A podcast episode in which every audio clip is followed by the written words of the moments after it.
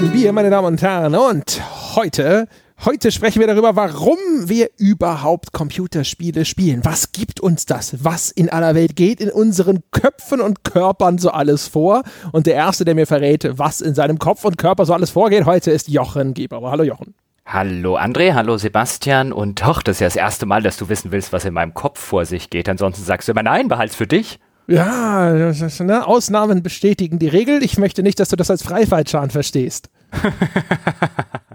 ja, und außerdem mit dabei ist natürlich der ausgezeichnete, der formidable Sebastian Stange. Hallo Sebastian. Hallo, durch meinen Kopf geht übrigens bald ein Schroll-Landbier aus Nankendorf. Ja. Da ist aber einer hier mit dem Kopf voran ins Bierthema gesprungen, meine Damen und Herren. Wunderbar. Jochen, dann mach doch mal gleich weiter. Ich bin überhaupt nicht formidabel. Mich nennst du nie formidabel. Doch, doch, bestimmt habe ich das schon mal gemacht, irgendwann viel früher und so. Weißt du, aber jetzt, ne, so lange, schon so lange zusammen, das äh, Feuer ist langsam erloschen, es ist einem gegenseitigen respektvollen Toleranz gewichen, so ist das halt. Wir schlafen also jetzt in getrennten Schlafzimmern. Du schnarchst halt, was soll ich sagen? ich ähm, muss jetzt zugeben, ich trinke lediglich einen Radler. Ja, hier im Dachgeschoss sind mal wieder gefühlte 78 Grad und jetzt mir irgendwie ein 05er Hörerbier durch den Kopf gehen zu lassen, würde lediglich dafür sorgen, dass ich irgendwann nicht mehr nur nicht weiß, warum ich spiele, sondern auch wie ich heiße. ich bin ja dafür, dass wenn es so heiß ist, dann knallst du dir erstmal so richtig eins rein. Einfach nur mal so, um zu sehen. Vielleicht erleben wir dann auch eine ganz neue Seite von dir. Dann kommt auf einmal der milde, lustige Jochen durch und du findest alles cool ja, zitierst aus Pressemitteilungen und so weiter. ich glaube nicht. Ich glaube, wenn ich mir hier jetzt bei den Temperaturen einfach so zwei Bockbier hinter die Binde kippen würde, dann käme einfach irgendwann der Jochen hervor, der sagen würde, oh, habt ihr schon in diesen Springsteen-Song reingehört? Warte mal, den muss ich euch zeigen. ja, gut, das stimmt, das kann ich bestätigen. Unweigerlich passiert das. Meistens auch nach wenigen Bier. genau. Also trinke ich jetzt einfach nur ein Radler, das ich mir jetzt hier mal schnell selbst zusammenmixe mit der guten 19 Cent teuren kalorienfreien Limo vom Edeka, weil da ist es nicht so süß. Nice. Ich habe mir neulich so ein, ein fertiges Radler gekauft, das nannte sich Löschzwerg. Das heißt auch so genauso wie es klang, einen so peinlichen Zwerg auf dem Etikett, dass ich es einfach mal probieren musste. Das war auch tatsächlich ganz trinkbar, muss ich sagen. So mit Grapefruit-Aroma und so. Hm, ganz nett. Die Löschzwerg-Produkte sind gar nicht so schlecht. Das sind diese kleinen, knuffigen 033er Flaschen. Dosen, in dem Fall, bei mir. Ach, oh, oh, das gibt's inzwischen als Dose. Mhm. Verrückt. Ich nehme alles zurück. Da kannst du mal sehen, ne? Die Löschzwerge. Die Evolution äh, steht nicht still, auch was das angeht. Ich trinke heute. Zwerge wachsen. Ja, genau, ne? Ich trinke heute ein Werbeprodukt von der Gamescom. Der gute Dr. Soldberg hat mir nämlich das offizielle Elex Cream Ale mitgebracht von der Gamescom. Ja, und da habe ich mir gedacht. Sodom und Gomorra bestochener Peschke trinkt Werbegeschenke. Ja, in yes. der Tat. Auch noch Secondhand, Secondhand Werbegeschenke. Boah, das ist ja hier Babylon.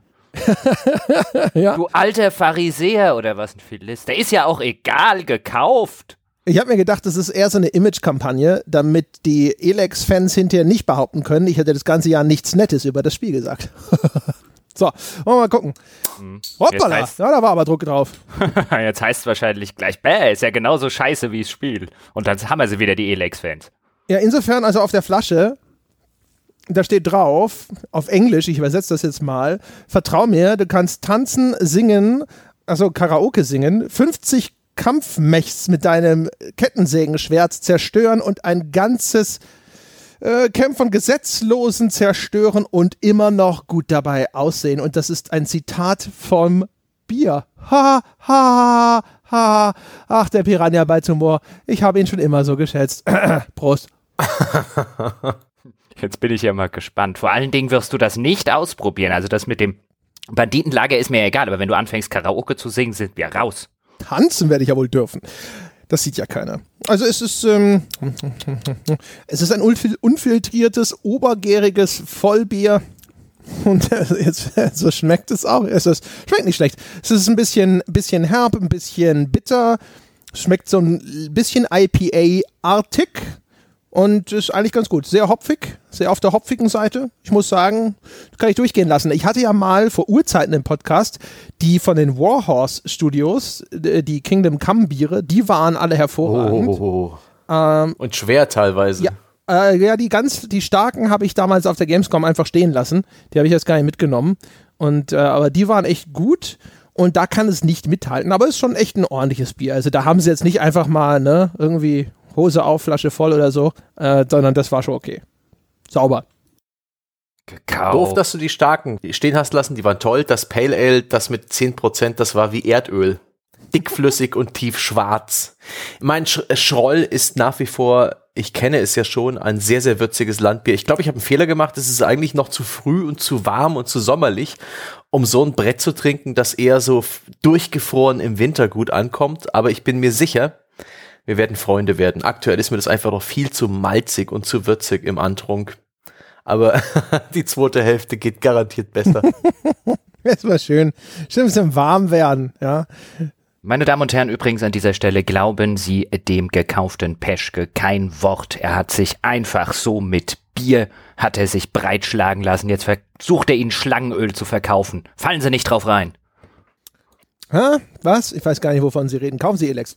so, äh, kommen wir zum Thema der heutigen Folge, meine Herren. Ja, ich hatte irgendwann mal in einem Einflug von Leichtsinn gesagt, Mensch, wir könnten ja mal darüber sprechen, warum spielen wir denn überhaupt?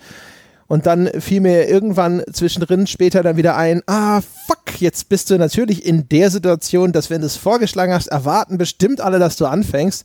Und äh, deswegen mache ich so wie Jochen und mache irgendeine Einleitung, ohne die Frage zu beantworten und gebe sofort, wie, so schnell wie es nur geht, den Ball ab, indem ich sage, ich hatte mir vorgestellt, als ich das vorgeschlagen habe, wir sprechen ein bisschen darüber so in, in zwei Kategorien. Erstens, in welchen Situationen spielen wir denn? Also was bringt uns an den Rechner, vorausgesetzt, also, dass wir sowieso schon Interesse haben zu spielen, sitzen wir da, nutzen wir Spiele zum Beispiel zum Stressabbau oder gibt es irgendwelche anderen konkreten Situationen, wo wir besonders häufig sagen, jetzt hätte ich mal Lust zu spielen. Und zum anderen natürlich, was ist es, was uns an dem Vorgang des Computerspielens überhaupt fasziniert? Also was gefällt uns am Computerspielen insgesamt? Da können wir jetzt natürlich dann wieder anfangen und sagen, wo sind denn, in welcher Charakterisierung von Spielertypen sehen wir uns denn? Wo finden wir uns da wieder? Sehen wir uns bei Kompetenz, bei Autonomie oder sonst irgendwo?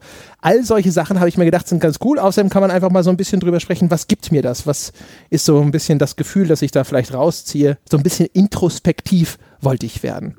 Und da habe ich mir gedacht, so, ja, das ist doch bestimmt super. Und mit den beiden Vorreitern der Introspektive hier, links und rechts als Beiboot in diesem Podcast, kann ja gar nichts mehr schiefgehen. Oder, Jungs, Sebastian, was würdest du denn sagen, in welchen Situationen spielst denn du? Chapeau erstmal für eine wirklich wunderbar geschwollene Einleitung. Toll. Cool, oder? Toll. so schön elegant, ja. so als hätte ich viel gesagt und dann, wenn es ernst wird, schnell nach hinten, ja. Nee, ist eine schöne Aufteilung. Ich bin der Meinung, ich könnte das bei mir auch noch ein bisschen zeitlich runterbrechen, denn die, die Momente, in denen ich spiele und auch die Gründe haben sich ein bisschen verändert, seit ich angefangen habe. Wenn ich zurückdenke als Kind, da habe ich so oft gespielt, wie es mit Menschen möglich war. Da gab es nicht irgendwie einen bestimmten Zeitpunkt, wo Spiele besonders gepasst haben. Das war einfach äh, mit Teil des großen Begriffs Spiel der als Kind halt idealerweise von früh bis spät durchgezogen wurde. Nur unterbrochen von hastiger Nahrungsaufnahme, ohne ein Wort Danke zu sagen an Mutti und dann wieder weiter zocken. Das war toll. Eher widerwillig, oder? Eher so, oh nee, Essen, ja, okay. Oh, jetzt aber wieder. ja, klar. Schrecklich. Also meine Eltern waren praktisch wie sagt man dazu? Sie, sie hatten eigentlich kein Kind äh, ein paar Jahre lang. Also zusammengerechnet hat mich der, der PC und die Konsole haben mich bestimmt Jahre gekostet, der Anwesenheit. Aber hey, das hat ja auch sonst der Fernseher erfüllt. Ist ja nicht so, dass es wir ansonsten hilfsbereite, aufmerksame Kinder gewesen wären. Gott bewahre. Nee. Da jedenfalls, äh, das, ich habe mir das so ein bisschen chronologisch aufgeschrieben, war es vor allen Dingen diese Art Zauber-Videospiel, der mich hat spielen lassen. Ich habe damals noch nicht Spiele analytisch begriffen in, im Sinne ihrer Spielelemente, im Sinne ihrer technischen Limitierung. Als Kind habe ich irgendwas Buntes gesehen, Welten, die völlig neu und zauberhaft waren. Ich habe jedem Spiel, jedem Automaten, jeder Konsole immer alles zugetraut. Mir war nicht klar, dass es halt so gewisse Limitierung bei den Sprites und bei der Auflösung gibt und bei dem, was da animiert werden kann. Und das war mir alles nicht klar. Das war einfach nur eine große magische Welt, in die mir alles gegeben hat und der ich alles zugetraut habe. Und da war für mich als Kind einfach der Reiz vor allen Dingen so viel wie möglich zu erleben weiterkommen. Damals war es ja noch Spiele, die sich nicht so selbst gespielt haben wie heute, sondern Spiele, wo man immer wieder den ersten Level gespielt hat, wie zum Beispiel Alex Kid in Miracle World. Es gab so eins, das war auf dem Sega Master System 1, nee, auf dem 2er vorinstalliert. Das, da hat man lange nicht begriffen, wie man es aktiviert. Man muss die Konsole ohne Modul starten. Und Gott, wie lange habe ich da in diesem ersten Unterwasserlevel verbraucht, äh, verbracht, weil ich das Spiel einfach nicht so gut spielen konnte. Aber da war sehen, was als nächstes kommt. Super und super motivierend. Deswegen habe ich gespielt, sehen, was als nächstes kommt, gucken, was die Spieler alles können. Und wenn man eh nicht so viele Spieler hat, äh, vor Steam, vor dem Pile of Shame, da war es mir völlig egal, dass ich die wieder und wieder spielen musste. Das hat mich motiviert. Deshalb habe ich gespielt. Und es echt Spaß gemacht hat. Das war so modern und neu. Inzwischen ist für mich Spielen nichts Modernes mehr. Das sind jahrzehntelange ausgeführte Tätigkeiten, aber damals war das einfach Teil der Zukunft sein. Das war toll. Eine unschuldige Art des Spielekonsums, finde ich.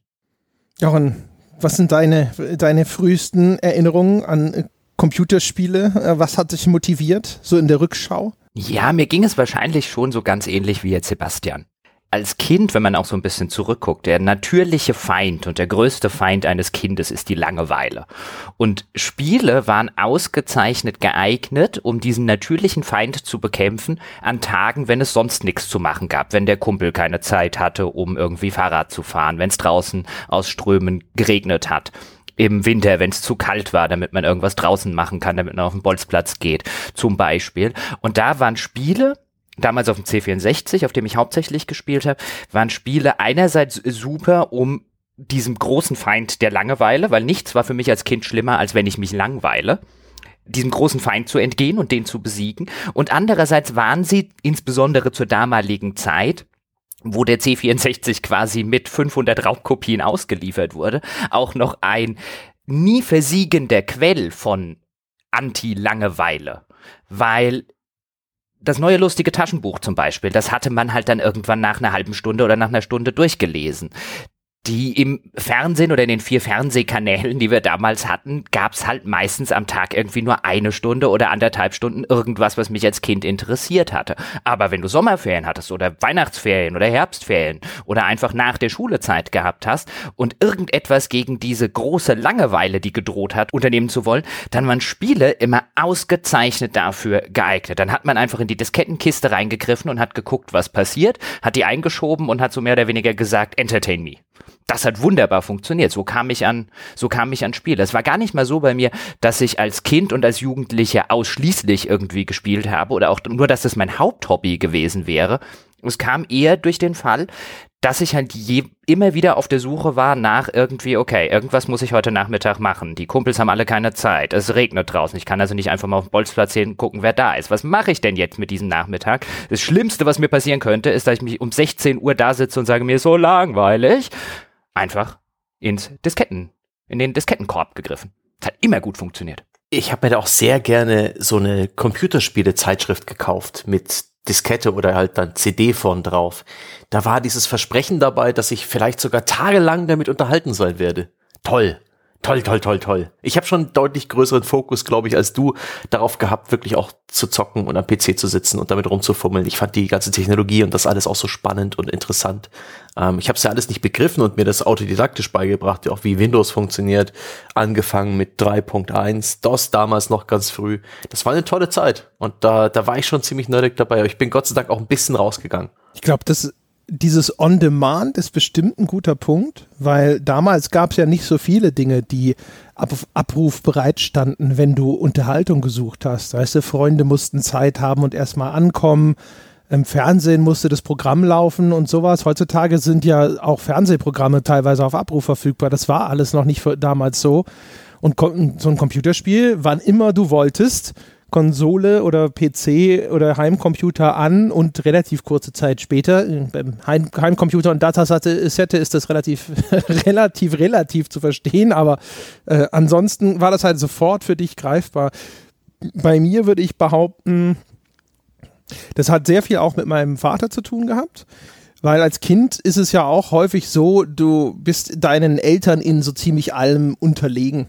Und ich glaube, Computerspiele waren eine der wenigen Dinge, wo ich im Wettbewerb zum Beispiel mit meinem Vater so ein bisschen Land gesehen habe, wenigstens. Weißt du, wenn du draußen bist, Fußball spielen oder sowas, dann müssen dich deine Eltern gewinnen lassen, damit du da irgendwo was reißt. Also zumindest, wenn du noch relativ klein bist sowas wie Schachspielen, beim, beim Wissen über die Welt und alles andere und so weiter. Also wenn es nicht reines Glücksspiel ist oder sowas, du bist eigentlich ständig im Hintertreffen. Und Computerspiele, weil es auch so neu war und das auch etwas war, was als Fähigkeit von meinen Eltern neu erworben werden musste, die waren zwar am Anfang da auch relativ überlegen, aber da kam ich viel schneller ran. Und das heißt, wir haben am Anfang auch sehr, sehr viele Sachen gespielt, die man halt im Wettbewerb spielt. Ne? Rennspiele um Bestzeiten. Ich erinnere mich überhaupt so an ganz viele Sportspiele, so gegeneinander, Eishockey, Basketball, weißt du, der Geier was noch. Und das war das, wo am schnellsten für mich als Kind gewisse Fortschritte zu erzielen waren und wo ich dann ab und zu auch tatsächlich legitim gewinnen konnte. Da gab es nicht so viel in der Richtung.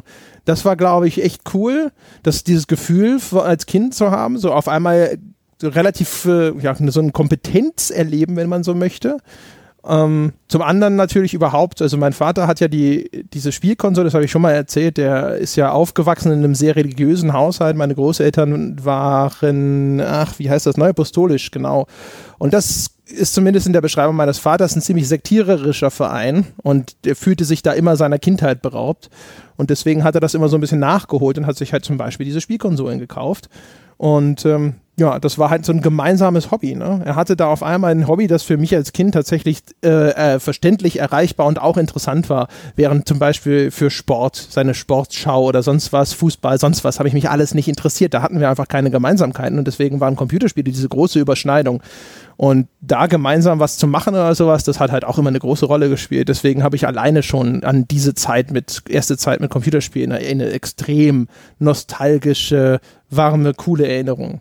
Musstet ihr eigentlich fragen, bevor ihr spielen durftet? Weil bei mir in der Klasse oder im Freundeskreis gab es einige, sogar in der Erinnerung recht viele, die nicht frei über den Computer oder die Konsole verfügen konnten, sondern die, wenn du mit denen heimgekommen bist nach der Schule, weil du den Tag bei ihnen verbracht hast, dann erstmal zu Mama oder Papa gehen mussten und fragen, dürfen wir an den Computer. Bei mir war das nie so, der Computer stand mir jederzeit die Konsolen zur freien Verfügung. Wie war das bei euch? Also bei mir war es so, ich musste nicht fragen, es wurde aber eingeschritten, insbesondere durch meine Mutter, wenn sie das Gefühl hatte, das nimmt überhand. Also anders als äh, Jochen es beschreibt, ich hatte, also Spiele waren nicht mein einziges Hobby, aber wenn man mich gelassen hätte, wären sie es gewesen. Dasselbe, was André gesagt hat, trifft bei mir zu. Volle Ver Verfügung. Ich konnte auch relativ rasch den PC besser bedienen als, als meine Eltern, mein Bruder auch. Wir beide waren dann eigentlich an dem Ding dran, so oft wir konnten, bis wir dann eben irgendwann weggejagt wurden. Das war schön. Ich habe auch das Gefühl, damals war Spielen auch sozialer in dem Sinne, dass Spielen eine tolle Möglichkeit war, gemeinsam mit seinen Kumpels was zu machen. Und wenn auch nur einer gezockt hat und die anderen haben zugeschaut. Wir haben sehr viele Singleplayer-Spiele auf diese Art und Weise gespielt. Das hat trotzdem Spaß gemacht. Irgendwie, ja, wahrscheinlich wie, wie auch, wie es du sagst, einfach nur Langeweile besiegen. Und wenn man gemeinsam Langeweile hat, kann man dann auch gemeinsam irgendwie ein Spiel spielen. Ich glaube übrigens auch daher kommt mein, weil was ihr jetzt beschreibt, dieses man hätte den ganzen Tag am PC gesessen oder irgendwann haben die Eltern halt mal oder hat die Mutter irgendwann mal gesagt, eben reicht, mach mal irgendwie was anderes. Das hatte ich halt null, auch aus dem Grunde natürlich nicht, weil meine Eltern den ganzen Tag bis abends um sieben gearbeitet haben in der Metzgerei. Gut, die war jetzt an unsere Wohnung und an unser Haus angeschlossen, das heißt, die konnten auch mal reingehen, aber wenn der Metzgerei viel zu tun war, war ich den ganzen Nachmittag mehr oder weniger auf mich alleine gestellt. Wenn ich natürlich irgendeine Frage hatte oder irgendein Problem oder irgendwie sonst was, dann konnte ich einfach in die Metzgerei gehen. Aber es war nicht so, als hätte meine Mutter oder mein Vater die Zeit gehabt, alle halbe Stunde oder so mal zu gucken, womit sich der Jochen denn heute die Zeit vertreibt. Und das hat bei mir zumindest, vielleicht, möglicherweise liegt es daran, dass ich eben nie diese Kontrollinstanz der Eltern hatte, die an irgendeinem Punkt gesagt haben, okay, jetzt reicht's hat es eher dazu geführt, dass, und so spiele ich privat auch heute noch, ich kann nicht irgendwie kurz spielen. Ich hasse das wie die Pest. Ich hasse es, ein Spiel zu spielen und das eine Stunde zu spielen. Ich könnte jetzt auch nicht, André, du machst das, glaube ich, gerne mal, abends, wenn dann deine Freundin im Bett ist, noch mal eine Stunde oder zwei Stunden in irgendwas reinspielen. Ich hasse das wie die Pest. Ich kann nicht kurz spielen. Wenn ich spiele, will ich, dass der Nachmittag und idealerweise die nächsten zwei Wochen, aber zumindest mal der ganze Nachmittag und Abend mir zur freien freien Verfügung steht, mir zu Füßen liegt und nur darauf erwartet, von mehrstündigen Spielsessions in Anspruch genommen zu werden und dieses mal kurz irgendwie spielen oder nach der Arbeit mal eine Stunde zur Entspannung oder so, das ist mir vollkommen fremd. Ich habe mir das auch so ein bisschen antrainieren müssen. Es gibt bis heute ja Genres, das habe ich auch bei den MMOs schon erzählt, die ich meide, weil ich äh, schon vorher weiß, dass ich das nicht in der Ausführlichkeit spielen kann, wie ich das dann spielen möchte. Also grundsätzlich bin ich auch jemand, der eigentlich ganz gerne einen richtig ausgedehnten Zeitraum hat, in dem er dann einfach mal auch lange spielen kann am Stück. Aber ähm, ich muss gestehen, jetzt nachdem ich das auch einfach der Umstände entsprechend einfach mal so gemacht habe, eine zweistündige Spielesession ist auch echt nicht so scheiße. Ist jetzt nicht so super kurz. Da kommt man schon ganz gut rein. Aber das ist so ein Ding, wo ich, das, das ich weiß nicht, ich habe dann halt einfach mal angefangen, es zu machen, auch so ein bisschen aus der Not heraus und nach dem Motto, hey, wir wollen das wertschätzen und du musst vorankommen. Also spielst du es jetzt halt auch in der Zeit, wo, wo Zeit ist. Und mittlerweile merke ich das halt, also alles, was so, so, keine Ahnung, so, also zwei Stunden finde ich, machen mich schon relativ glücklich. Da bin ich eigentlich ganz gut mit unterwegs. Alles, was kürzer ist, sitze ich immer noch häufig da und denke mir so, lohnt sich das überhaupt? Aber selbst das ist eigentlich ein Trugschluss. Also auch sogar nur eine Stunde ist eigentlich nicht, nicht schlecht oder so. Mir geht es aber übrigens nicht nur bei Spielen so. Also ich habe relativ lange gebraucht. Es gab echt eine Phase so zu Schulzeiten, Universität und dann sogar frühe Arbeitszeiten, wo ich einen Roman nicht weglegen konnte. Wenn ich abends um sechs angefangen habe, einen Roman zu lesen und ich fand den gut, ich fand den spannend, dann habe ich den bis morgens um fünf durchgelesen. Ich konnte dann echt nicht hingehen und konnte irgendwann um eins sagen, okay, jetzt leg ihn weg und lese ihn morgen Abend zu Ende. Musst ja morgen früh aufstehen, hast der Schule, Uni, was weiß ich, Arbeit. Das musste ich mir aktiv abtrainieren, dass ich Romane länger als einmal am Stück lese. Also, dass ich mir die in Etappen aufteile. Weil ich habe mich echt zu häufig dabei ertappt, dass ich morgens um sechs noch auf den letzten Seiten oder so war. Und so ähnlich geht's mir bei Spielen. Bei Serien ist es übrigens das Gleiche. Ich muss mich da aktiv dazu zwingen, dass ich dann wirklich mal nur abends zwei oder drei Folgen gucke und nicht nachts um fünf noch da sitze, weil ich es durchbinge. Schön, das kenne ich auch gut. Eher von Büchern, aber auch bei Spielen ist es mir passiert. Insbesondere, das kennt ihr sicher auch, bei diesen eine Runde noch Spielen, Civilization ganz von dabei oder ähnliche Aufbaustrategiespiele. Das macht Spaß. Die haben mich auch nächtelang wach gehalten. Und das war gut. Und stets war diese Motivation dafür, dieses eine Runde noch das nächste Mikroziel, das ich mir gesetzt habe, wird erreicht, die nächste Entscheidung fällig. Und jetzt, wo ich doch gerade dabei bin, jetzt bin ich doch gerade voll drin, jetzt kann ich die Entscheidung auch treffen. Genau wie, wie du das Buch liest und gerade voll in diese Welt aufgehst. Eine Lesepause ist immer ein bisschen schwierig, finde ich, um sich dann diese Bilder im Kopf wieder herbeizuzaubern, um wieder so genau auf dem Standpunkt zu sein, auf dem man zuletzt das Buch liegen gelassen hat, so reingesogen. Das ist für mich definitiv auch ein Grund gewesen, viele, viele Nächte durchzumachen oder beinahe oder heimlich und ach, wie auch immer. Und da ist ja so ein bisschen schade, in gewisser Weise natürlich, dass mir so dieses kindhafte Spielen oder dieses auch kindhafte Lesen oder Konsumieren von solchen Sachen ohne einen Gedanken daran zu verschwenden, wie schlimm das am nächsten Tag ausgeht, einfach weil man in diesem Moment lebt und weil einem dieser Moment so viel gibt und weil einem dieser Moment so viel bedeutet, weil dieser Moment so großartig ist, dass man das im Laufe seines Erwachsenwerdens so ein bisschen verliert, dass irgendwann die Stimme der Vernunft siegt, die sagt, aber du musst morgen halt um neun eine Klausur schreiben oder du musst halt morgen auf der Arbeit irgendwie halbwegs fit sein. Was ja auch ganz okay ist, weil man sonst irgendwann im Erwachsenenleben wahrscheinlich Schwierigkeiten hätte zu funktionieren. Aber das vermisse ich schon ein bisschen, weil genau das so der Inbegriff, finde ich, von dem ist, was eigentlich Spielen ausmacht. Dass man halt einfach, weil es in dem Moment so erfüllend ist, diesen Moment verlängert und verlängert und verlängert. Und ich wäre mal gerne wieder so an der Stelle, wo ich sagen würde, ich habe gestern Nacht, ich habe gestern irgendwie angefangen, XY zu spielen und ich habe dann morgens um sieben Mal angefangen, einen Kaffee aufzusetzen oder so. Das hatte ich früher. Das habe ich nicht mehr. Das habe ich mir aktiv abgewöhnt und irgendwie ist es schade.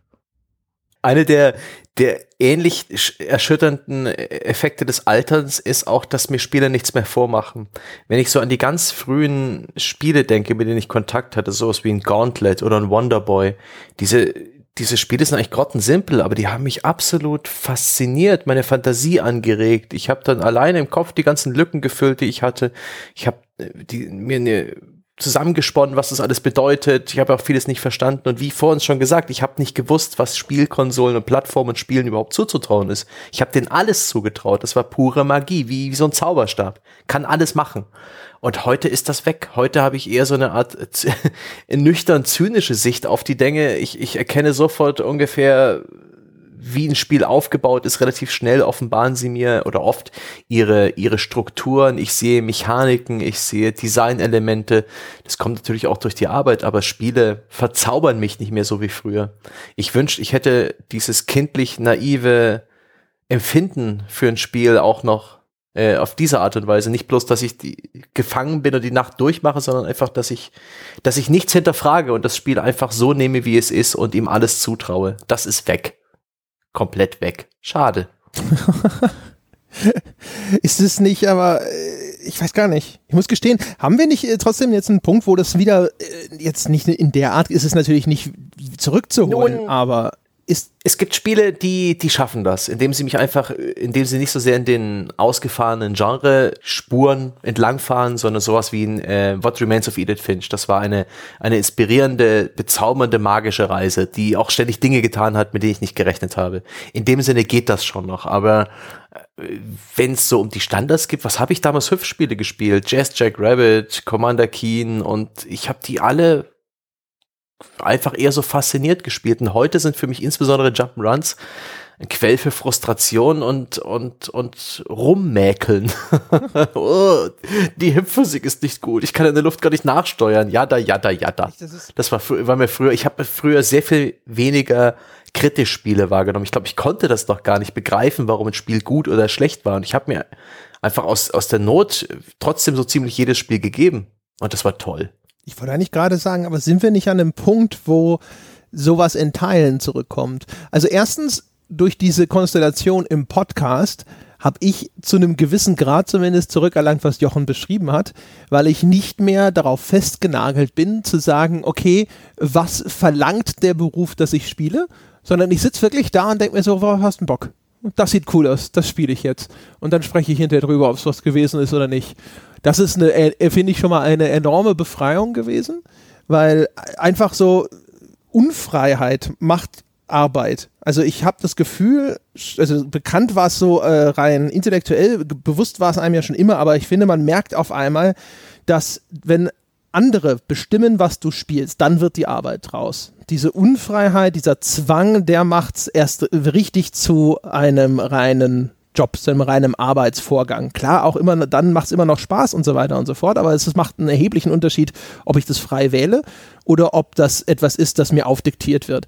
Das ist zum einen ein großer Unterschied und zum anderen finde ich so, keine Ahnung, es gibt so viele Sachen, die ich doch immer noch total faszinierend finde. Wundert mich, dass du gerade die Jump'n'Runs nennst und so, weil ich das Gefühl habe, dass gerade Sachen, die spielmechanisch irgendwo gut gemacht und anspruchsvoll sind. Also wir reden ja jetzt nicht darüber, dass du ein schlechtes Spiel schlecht findest. Ich meine, aber äh, wenn ich mir sowas anschaue, wie zum Beispiel, wir haben, glaube ich, äh, nee, das war, habe ich mit dem Dr. Soldberg, habe ich kurz drüber gesprochen, ähm, Outland, dieses Spiel von Housemark, was so eine Mischung aus Bullet Hell und Plattformer ist was halt in, gerade genau richtig frisch war und was aber vor allem spielerisch anspruchsvoll war. Und welch, dieses Gefühl, eine Spielmechanik zu, zu meistern, finde ich erstens immer noch total befriedigend. Und ich habe das Gefühl, dass das zusätzliche Wissen, wenn ich Dinge erkenne, wenn ich da sitze und denke, ah, ich weiß, warum sie das so machen, weil das macht spielmechanisch diesen oder jenen Sinn.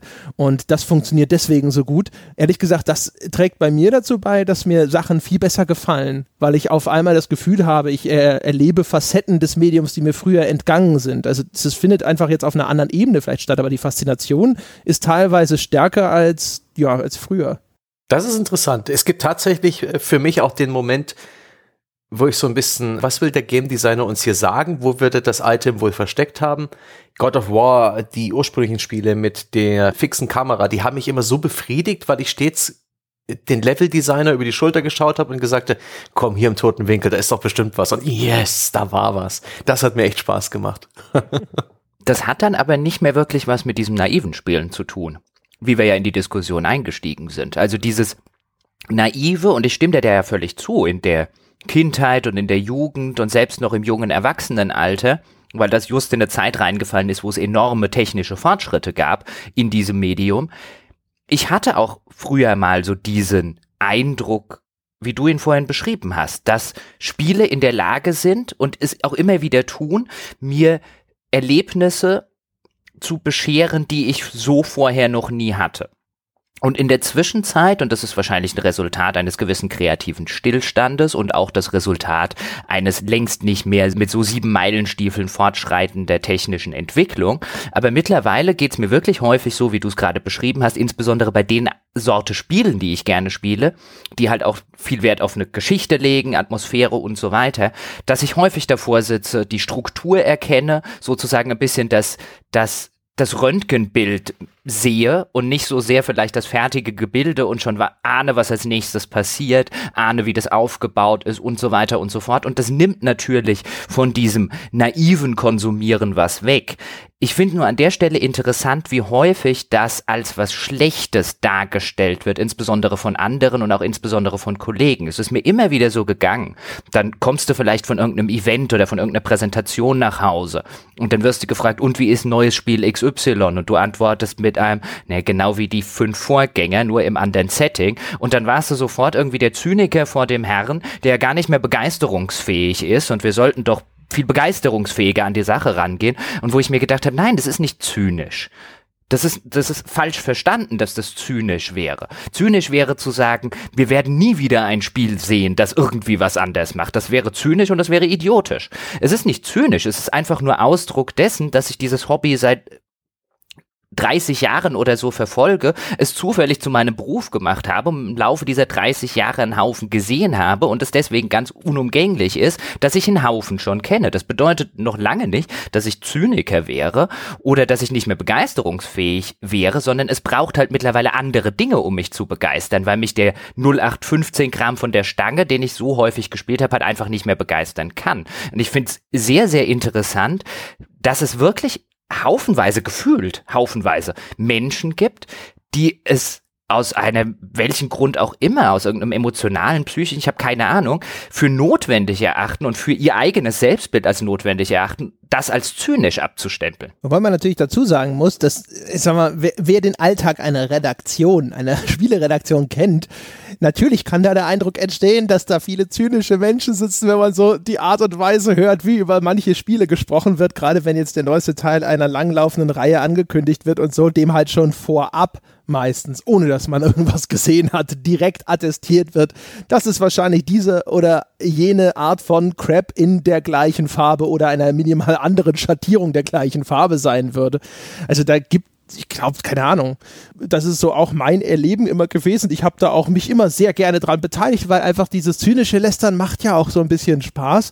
Und es kommt auch nicht von ungefähr, weil gerade bei, bei dem 12., 13. oder so und so vierten Teil einer großen Spielereihe liegt man damit ja auch oft gar nicht so falsch. Das ist natürlich dann auch einfach nochmal neu aufgekocht, der gleiche Kram.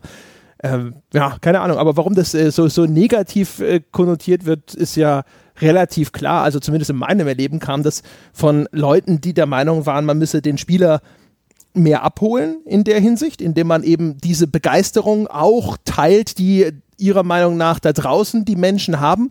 Wir hatten ja auch schon mal darüber diskutiert, dass es die Auffassung gibt oder gab, dass ähm, die Leute deswegen zu YouTube abgewandert seien, weil die Leute dort unbefangener und begeisterter über Spiele sprechen und dass der Fan von Call of Duty, Minecraft, Assassin's Creed oder was auch immer nicht hören will, wie irgendein abgebrühter Spieleredakteur seine Lieblingsserie auseinandernimmt, sondern er will Begeisterung darüber teilen und erfahren. Und daran müsse man sich orientieren, was natürlich aus journalistischer Sicht erstmal abzulehnen ist und großer Quatsch. Aber das ist so der eine Punkt. Und der andere Punkt ist natürlich auch, dass sowas gerne von irgendwelchen Managern kommt, denen es leichter fallen würde, das Angebot zu monetarisieren, wenn es einfach nur begeistert und positiv über Computerspiele spricht, weil das für äh, mögliche Werbekunden einfach der angenehmere Rahmen ist. Äh, von daher, also weiß ich nicht, ob wie viele Leute jetzt äh, ohne diese dieser Agenda dahinter der Meinung sind, dass eine gewisse Distanz und eine gewisse Nüchternheit in der Betrachtung tatsächlich negativ sei. So weit würde ich aber gar nicht gehen. Auch man sieht es auch häufiger mal in, in Foren, in Communities, auch wenn man mit Freunden oder Bekannten und so weiter sich unterhält. Und das geht ja auch nicht nur bei Spielen, äh, geht meistens mir zumindest bei Sachen, die ich halt, wo ich halt extrem viel davon konsumiert habe. Bei Literatur ist es ähnlich. Wo man dann wirklich mitkriegt, dass man eher schon so auf einer, auf einer leicht abfälligen Art und Weise so in die Rolle des, Sebastian hat es ja mal Grinch genannt, gestellt wird. Und ich zumindest für in meinem Selbstempfinden finde mich da halt null wieder das liegt halt auch nicht daran, dass ich irgendwie gewaltig hohe Ansprüche in irgendwelchen Elfenbeintürmen oder so gestellt habe, sondern dass ich einfach einen Haufen von dem Zeug schon gesehen, gelesen, gespielt und so weiter habe und deswegen einfach auf der Suche bin nach was, was mir ein Erlebnis liefert, was ich so noch nie hatte, weil das gibt mir mehr als ein Erlebnis, das ich schon hundertmal hatte. Und das ist auch so ein bisschen, geht es in die Richtung, wie sich das Spielen verändert hat. Ich meine, früher, wenn als Kind sitzt du da und Spiele konkurrieren mit anderen Beschäftigungen um ein gewaltiges Freizeitkontingent. Allein in sechs Wochen Sommerferien. Mein Gott, hast du da Freizeit. Aber auch zum Beispiel als Grundschüler oder so, oder bei mir auch noch im Gymnasium. In der Regel warst du um eins zu Hause und der Nachmittag erstreckt sich schier endlos lange und du musst den mit irgendwas füllen, um dem großen Feind der Langeweile zu entgehen. Heute für viele Erwachsene ist es ja so, dass Spiele um ein sehr, sehr kleines Zeitkontingent konkurrieren mit anderen Medien, Medien, die in diesem kleinen Zeitkontingent vielleicht viel besser funktionieren. Wenn ich abends nach der Arbeit, ich habe die Kinder ins Bett gebracht und ich will eigentlich auch selber um elf im Bett sein, damit ich, weil ich am nächsten Morgen wieder um sieben raus muss, da habe ich vielleicht noch zwei Stunden Zeit. Da eignen sich natürlich vielleicht eine Serie, ein Film, eignet sich eigentlich erheblich besser als ein Spiel, insbesondere wenn es ein großes, umfangreiches, sehr storylastiges Spiel ist, das ich dann in sehr, sehr, sehr vielen kleinen Häppchen genießen muss. Ich glaube, das spielt da, das spielt da auch noch durchaus eine Rolle bei der Geschichte. Oh ja.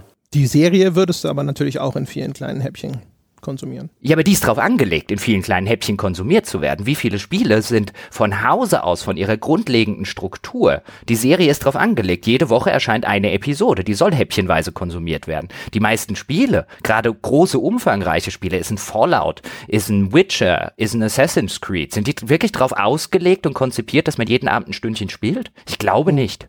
Also in der Hinsicht würde ich die aber gerade sogar geeignet sehen, weil eine Quest ein Häppchen.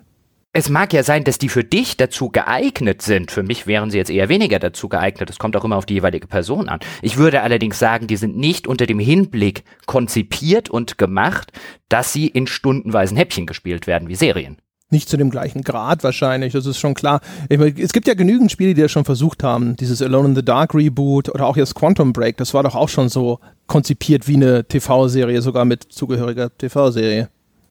Das gibt es durchaus, oder Spiele, die eine Kampagne haben, so eine Kampagnenmission am Abend. Natürlich gibt es das, aber ich würde schon sagen, dass es da immer noch einen sehr fundamentalen Unterschied zwischen Spielen und zum Beispiel Serien oder auch Filmen gibt. Auch in Filmen sind in der Regel darauf konzipiert, dass der zwei Stunden geht, zweieinhalb Stunden, äh, dass man den halt an einem Abend gucken kann. Man spielt auch aus anderen Gründen, wie um, um das Thema zurückzukommen, meiner Meinung nach heute als Erwachsener, aus anderen Gründen, als man es als Kind getan hat. Als Kind war es einfach nur die Langeweile zu, zu Schweigen bringen, abtauchen in diese Welten, das Spektakel erleben. Heute habe ich entweder wirklich diesen Wunsch, Zeit zu verbrennen, das heißt, Eskapismus könnte man das nennen. Ähm, das äh, benutze ich dann auch sehr gerne, anstatt ähm, irgendwas Wichtiges zu machen, wie Steuererklärung. Und da sind für mich auch so, so Rinse-and-Repeat-Spiele gut, in die ich mich nicht groß einarbeiten muss. Da schätze ich Mehrspielermodi von irgendwelchen Shootern. Oder eben, und das finde ich auch interessant, jetzt wo ich erwachsen bin, habe ich sehr viel mehr Spaß daran, Probleme zu lösen in Spielen. So in, in Form von sowas wie in SimCity, in Form eines Civilization und so weiter. Lösbare Probleme die im Alltag sind oftmals ein bisschen schwierig, ein bisschen diffuser als im Videospiel. Und im Spiel Probleme zu lösen oder Dinge zu organisieren, herrlich. Das fühlt sich so gut an. Aber das hatte ich, da hatte ich früher nicht so die Freude dran. Das war übrigens so ein bisschen das, worauf ich hinaus wollte vorhin. War das als Kind, habe zumindest ich hauptsächlich gespielt, um Langeweile zu entgehen. Und wenn das Spiel danach noch großartig war und Spaß gemacht hat, umso besser. Aber es war alles besser, als dumm rumzusitzen und sich zu fragen, was mache ich mit diesem Nachmittag mich zu langweilen, das ist bis heute eine, eine der Sachen, die ich am aller, allermeisten hasse, weswegen ich in bei jeder langen Zugfahrt oder so muss ich ein Buch dabei haben, weil sonst würde ich auswendig Speisekarten auf Französisch oder so im ICE auswendig lernen. Einfach damit ich irgendwas zu tun habe. Mir sind diese Menschen völlig fremd, die es schaffen, in irgendeinem Flugzeug zehn Stunden lang auf den Vordersitz zu gucken. Ich würde da wahnsinnig werden. Ich würde mich zu Tode langweilen. Oder schnippt schon jemand? Ich bin so einer. Das wollte ich nur kurz Was anmerken. macht ihr da? Die gucken auf diesen Monitor, der in dem Sitz vor dir angebracht ist. Nein, das meinte ich nicht. Aber es gibt ja diese Menschen, die sitzen im Flug, die gucken keinen Film, die lesen kein Buch, die sitzen einfach da und gucken halbwegs zufrieden vor sich hin. Und ich frage mich immer, was geht in ihren Köpfen vor? Man könnte es mit einer Art Meditation vergleichen. Ich bezeichne es immer als meine Duldungsstarre. Hat, da bin ich sehr wenig wirklich geistig anwesend und ziehe mich dann weit zurück äh, Oropax sind Pflicht dafür, aber äh, ja, ich kann, ich mache mir manchmal einen Film an und schalte Untertitel ein, damit ich manchmal was hab, so wo ich hingucken kann. Aber eigentlich kann man wunderbar warten. Das ist eine der Superfähigkeiten äh, des Alterwerdens. Oh, ich muss drei Stunden in diesem Raum warten. Okay, cool.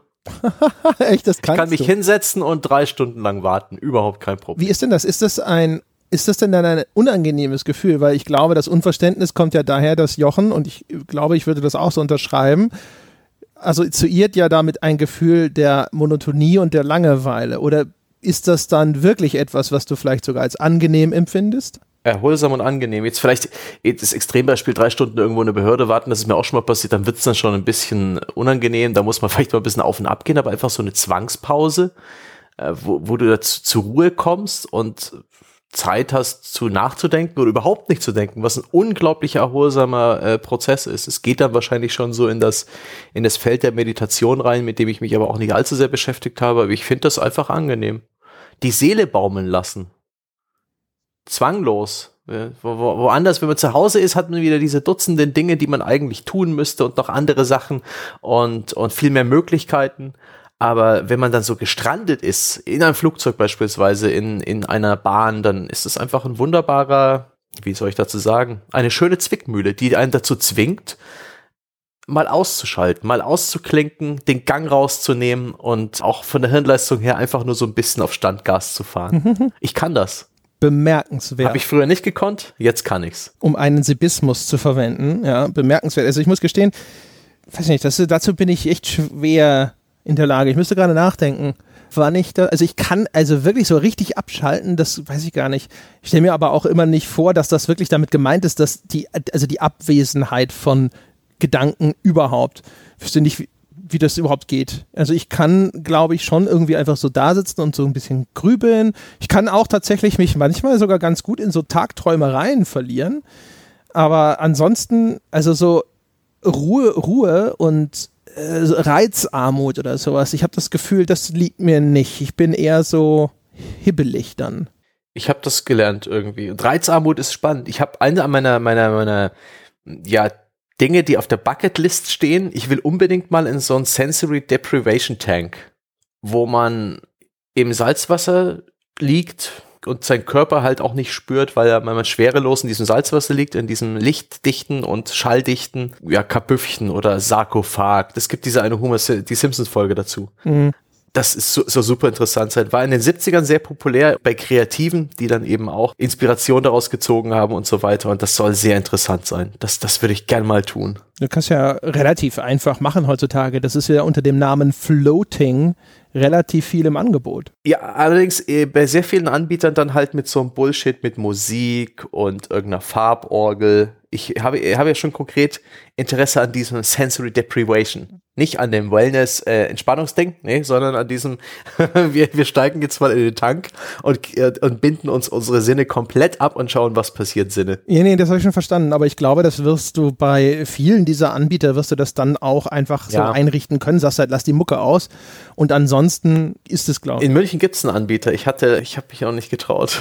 Gehen wir mal wieder zu Spielen zurück, meine ja. Herren. Ja, bevor jetzt Sebastian seine Geburt in einem Sensory Deprivation Tank nachspielt oder so.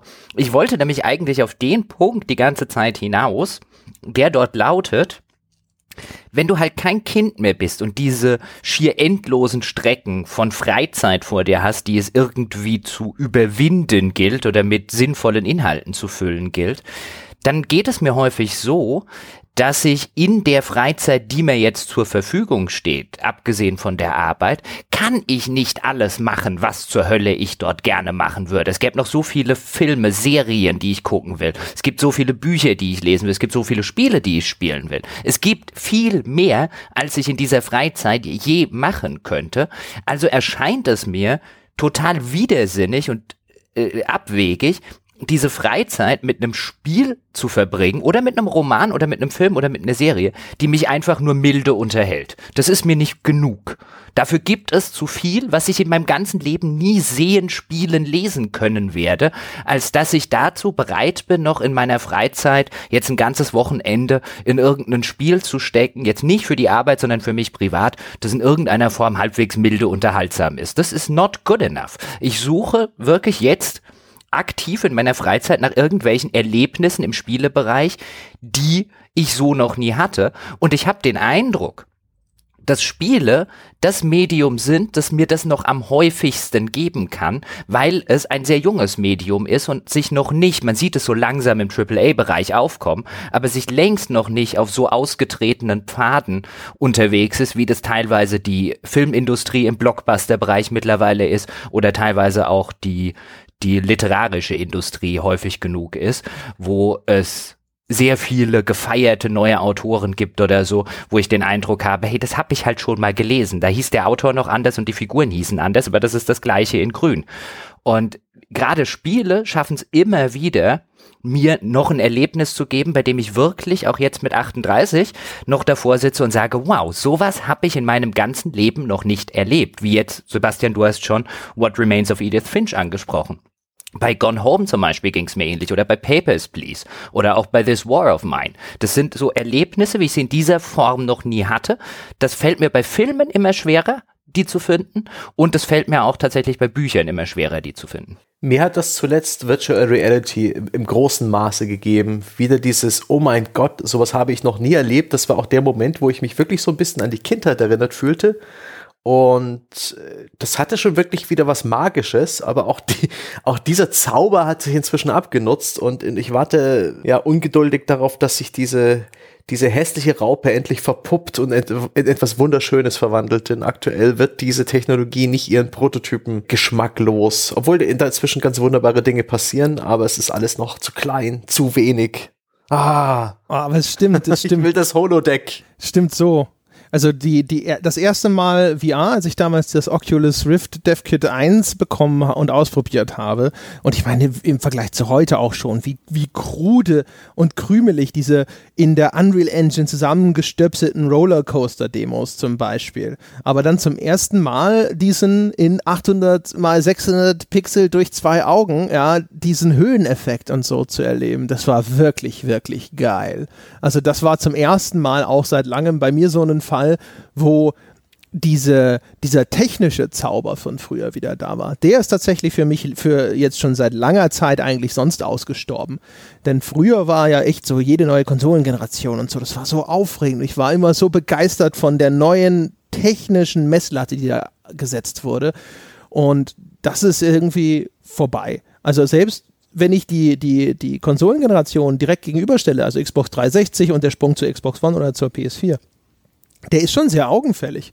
Aber aus irgendeinem Grund ist es für mich so, als ich die ersten PS4-Spiele gesehen habe, habe ich noch irgendwie so gedacht, so, na komm, das, äh, das ist nicht viel besser. Du siehst es dann mal nebeneinander und denkst dir so, ja shit, das ist echt schon viel besser. Aber äh, diese, es ist einfach nicht mehr dieses, mein Gott, was ist das? Das habe ich ja noch nie erlebt. Das ist ja fantastisch. Oh mein Gott, was da jetzt wohl alles noch kommt das ist halt echt schade, weil das vermisse ich tatsächlich. Und VR war das Einzige in der letzten Zeit, was mir das wiedergegeben hat, wo ich echt davor gesessen bin und gedacht habe, so, wow, das ist die Zukunft. Das ist echt cool. Tja. Bist du denn eigentlich schon defloriert, was VR angeht?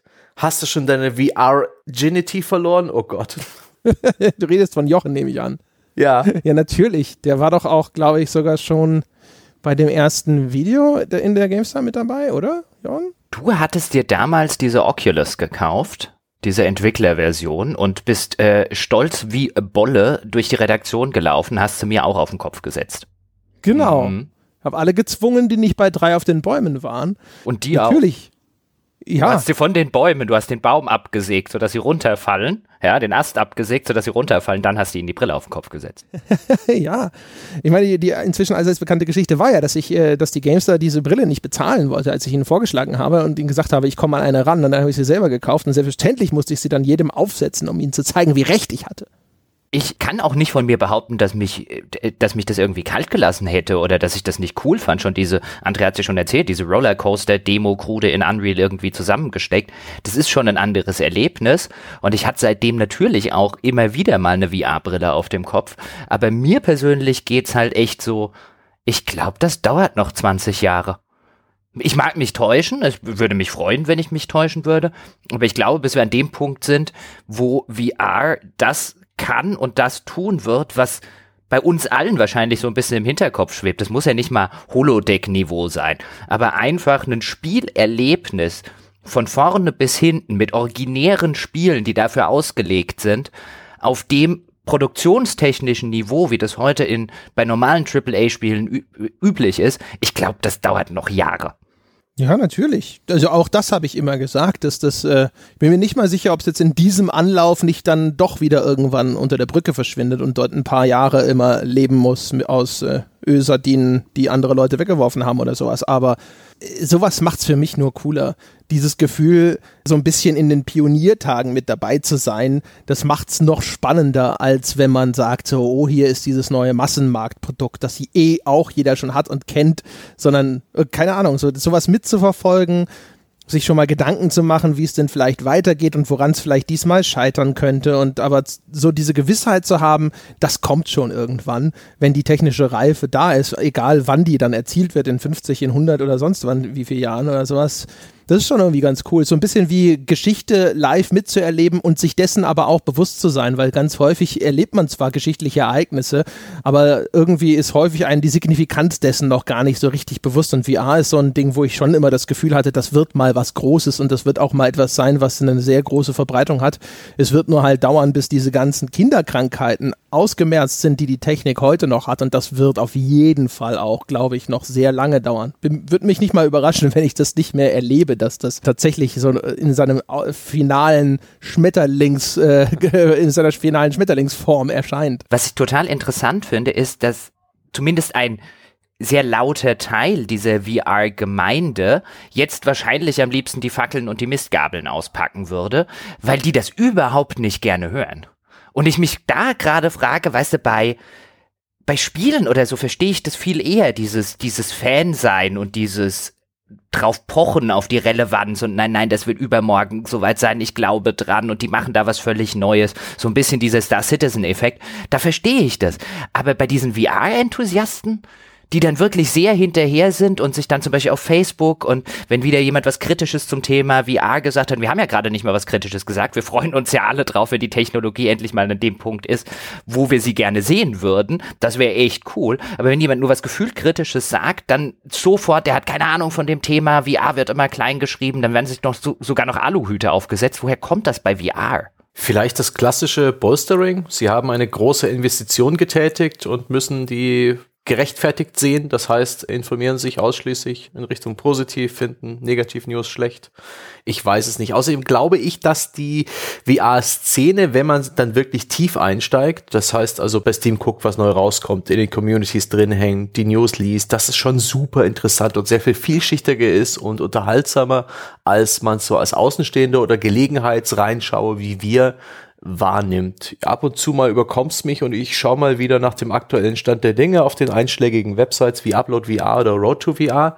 Und das ist fantastisch, wie viel Erfindungsreichtum da passiert, wie, wie schrullige kleine Ideen da die Spieler haben, auch wenn sie alle noch wie Krautenrüben aussehen, wie viele verschiedene Controller und Steuerungsmechanismen und, und Third-Party Unternehmen es gibt in dem Bereich. Alles toll. Das ist eine völlig andere Welt, wenn man einmal einsteigt. Und ich kann mir auch verstehen, dass das für Frust sorgt bei den Enthusiasten, dass VR dann doch recht oberflächlich behandelt wird, sowohl in den Gaming-Medien als auch in den allgemeinen Medien.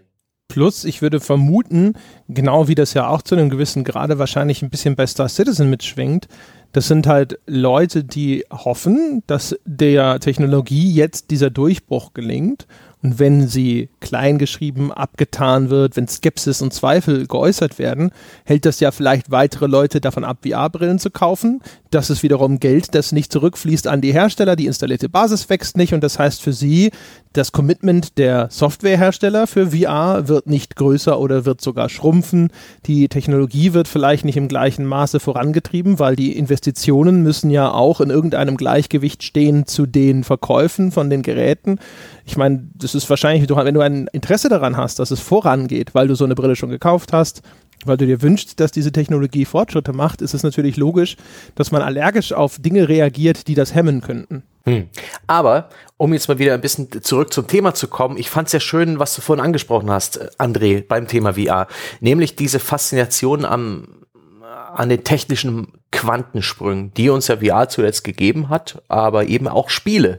Und das ist für mich definitiv auch eine Motivation, ein Grund, Spiele zu spielen, Spektakel wie habe ich das hier formuliert in meinem Text? Visuals, Effekte, Bombast. Das fing an bei den CD-ROM-Spielen schon, sowas wie Myst oder Rebel Assault, darüber hatten wir schon mal gesprochen.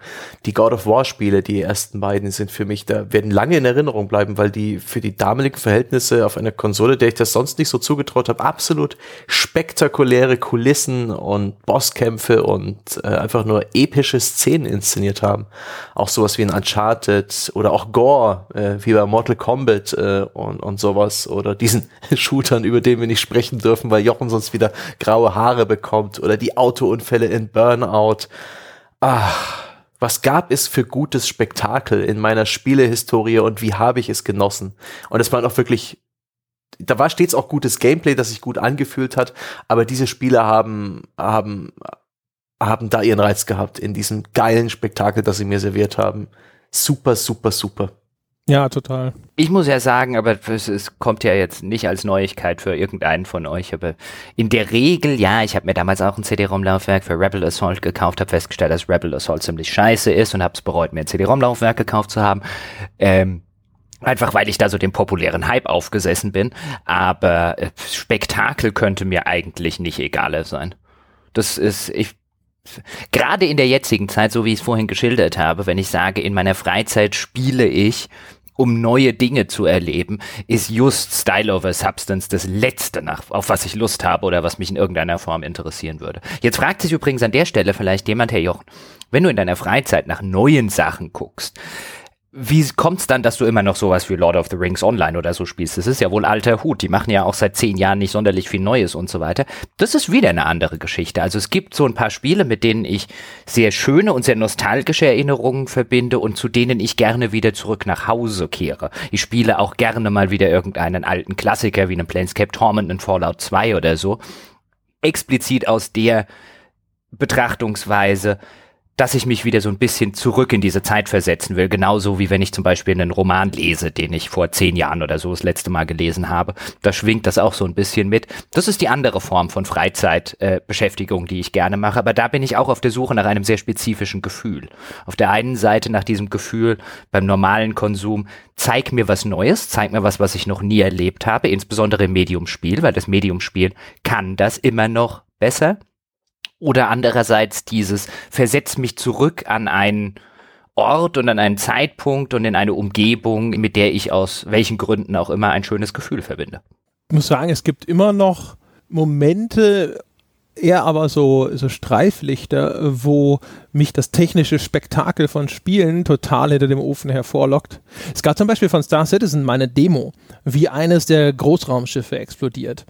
Und erstens waren diese Explosionen ziemlich cool. Da habe ich noch gedacht, so nice. Aber das Geile war, dann haben sie dann demonstriert, dass du diese Explosion von innen erleben kannst. Und dann, wenn du in, als, das ist ja aus der Ego-Perspektive, wenn du in dem Raumschiff bist, dann überall diese Explosionen zu sehen sind sozusagen und vor dir dieses Raumschiff auseinanderfliegt, wo ich gedacht habe, so Gott, das ist ja das Großartigste, was ich je gesehen habe.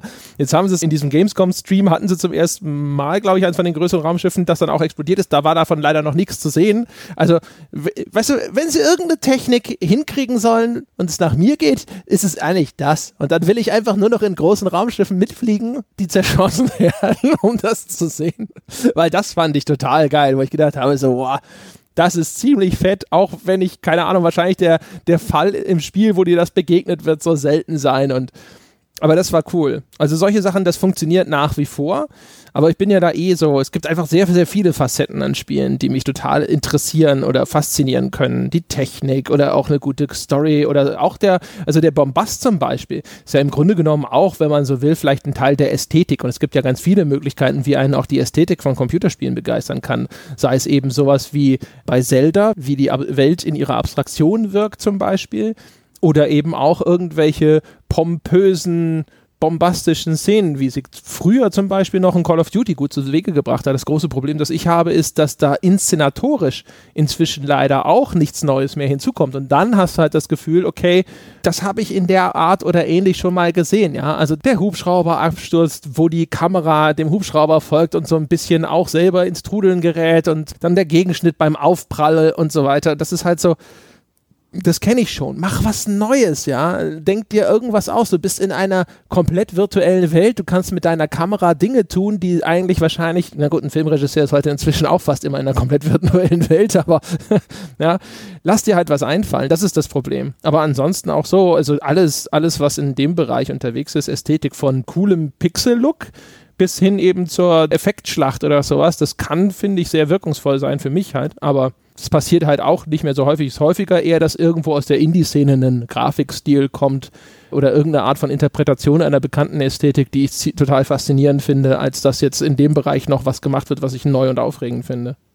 Inside zum Beispiel war ja auch von der Inszenierung her und von dem, was man da erlebt, schon neu und aufregend. Ich kann übrigens nur, falls du äh, cool inszenierte Action und Bombast suchst, ich weiß nicht, ob du die schon gut kennst, die verschiedenen Action Games aus dem Hause Platinum Games empfehlen, insbesondere Metal Gear Rising und Bayonetta. Was da abgeht, Ja, mein, jetzt könnte ich wieder anfangen, Bayonetta zu haten, aber das mache ich nicht. Ach, dann lass es.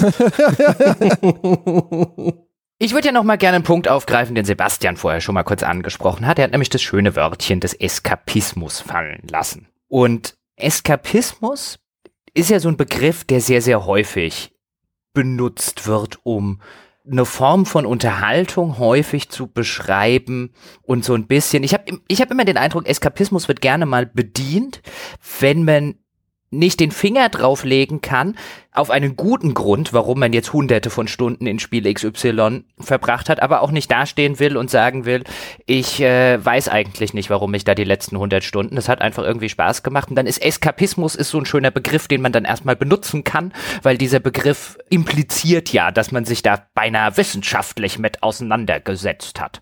Es ist so wunderschön eskapistisch, klingt halt einfach ein bisschen anders als, äh, ja, ich war halt schon mal drei Wochen süchtig nach dem Zeug.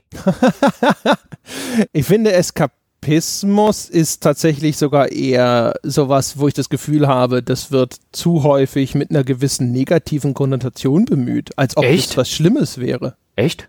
Ja. Jetzt bei uns in der Branche, also ich habe das Gefühl, das wird eher als Auszeichnung verliehen, echt? Nee, ich habe das Gefühl, dass über Eskapismus gerne so als Realitätsflucht gesprochen wird, so nach dem Motto, aha, die arme Wurst hat ihr Leben nicht im Griff und flüchtet sich ins Computerspiel. Das ist das Gefühl, wo mir dieser Hm. Begriff häufiger begegnet. Okay. Siehst du, wie, wie unterschiedlich da die Wahrnehmungen sind. Weil, also so wie ich Eskapismus verstehe, und Eskapismus ist tatsächlich zumindest ein sehr erheblicher Teil meiner sowohl, ja, sowohl Spielerkarriere als auch generell zum Beispiel bei Büchern oder auch bei Filmen. Ich liebe es, in ein gut ausgearbeitetes, umfangreiches, anderes Universum zu kommen. Deswegen mag ich die Mass Effects. Deswegen mag ich vielfach generell Rollenspiele, weil die diese Form des Eskapismus anbieten. Also das, worauf es mir persönlich bei Eskapismus ankommt, ist wirklich das Eintauchen, nicht nur in eine neue Mechanik oder in neue Figuren und so weiter, sondern wirklich in eine fremde, interessante Welt. Und zumindest nach meinem Gefühl geht es dabei gar nicht um irgendeine Realitätsflucht. Ich flüchte mich nicht in virtuelle Welten, weil ich mit der realen nicht klarkomme oder weil mir die reale nicht gefällt. Es gibt in der realen Welt ebenfalls noch so viele Sachen, die ich gerne machen würde, die ich gerne sehen würde. Auch dazu werde ich in meinem ganzen Leben nicht ausreichend Zeit haben. Aber eine reale Welt, so ging es mir übrigens schon als Kind, die reale Welt ist nicht uninteressant, aber eine Welt, in der es Drachen gibt und Ritter und Magier, ist ungleich interessanter. Deswegen muss ich mich nicht in die flüchten, aber mir würde eine, eine Realität, in der es Drachen gibt und in der es Magie gibt und in der es Zauberer gibt und in der es Orks gibt, gut, ich würde vielleicht nicht sonderlich lange in ihr überleben, aber sie wäre interessanter.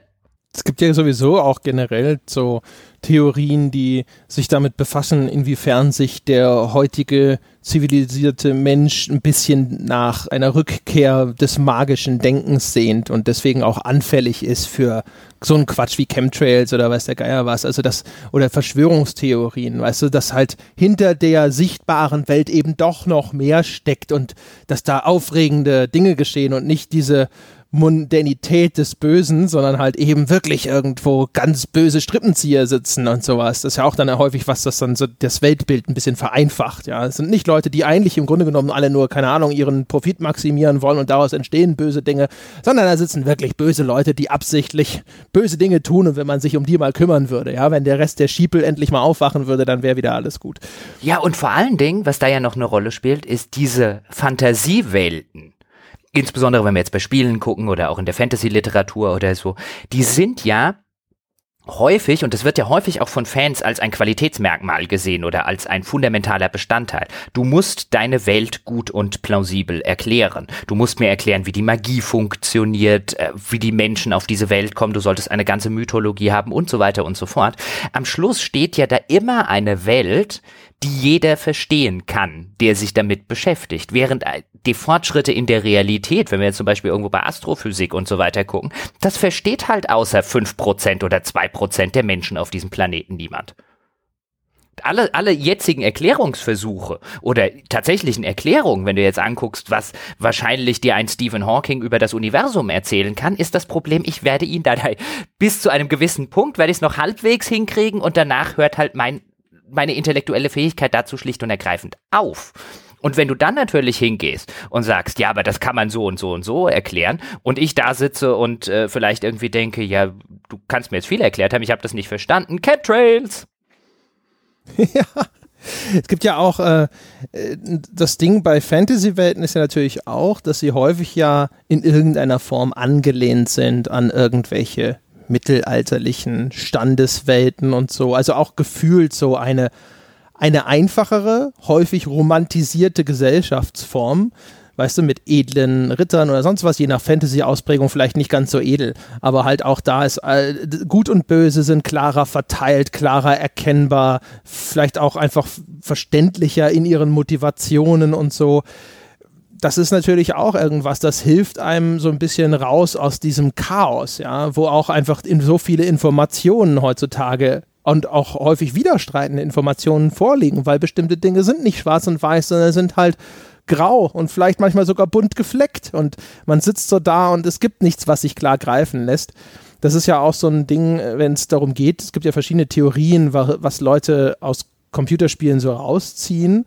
Und eins davon ist ja eben dieses Bedürfnis, Kontrolle zu haben, dass man irgendwo wieder im Fahrersitz sitzt und nicht einfach mitgerissen wird von all diesen Stromschnellen um einen herum da habe ich heute, just vor, vor einer Stunde oder vor zwei Stunden, habe ich länger drüber nachgedacht, ob ich da was im Sinne der Kolumne machen will. Dann haben wir das jetzt damit vorweggenommen. Immer mir meine Kolumnentexte wegnehmen. Denn ich habe so ein bisschen Revue passieren lassen, was wir auch auf der Gamescom alles gesehen haben, was so die großen Spiele im ja im AAA-Bereich, im Massenmarktbereich sind. Nach was wird denn auch tatsächlich nachgefragt? Weil das ist ja keine Einbahnstraße. Die Hersteller produzieren ja nicht, all, nicht alles, was da produziert wird, wird ja automatisch von irgendwelchen Schafen gekauft, sondern es gibt ein Angebot und Nachfrage. Nach was wird denn hauptsächlich nachgefragt? Und wenn wir uns Singleplayer-Spiele angucken, bei Multiplayer-Spielen ist es wieder was anderes, dann findet man eben häufig diese Form des Eskapismus. Es ist mittlerweile sehr wichtig, diese große, offene, fremde Welt zu haben, je nach gibt unterschiedliche Nuancen und Grade der Verfremdung, aber hauptsächlich nicht die Realität. Es gibt den Wunsch, vielfach auch geäußert, dass in diese Fantasy-Realität bitte nicht die realen politischen Probleme in irgendeiner Form mitgenommen werden. Es gibt diesen groß geäußerten Wunsch, lasst die Politik aus unseren Spielen raus.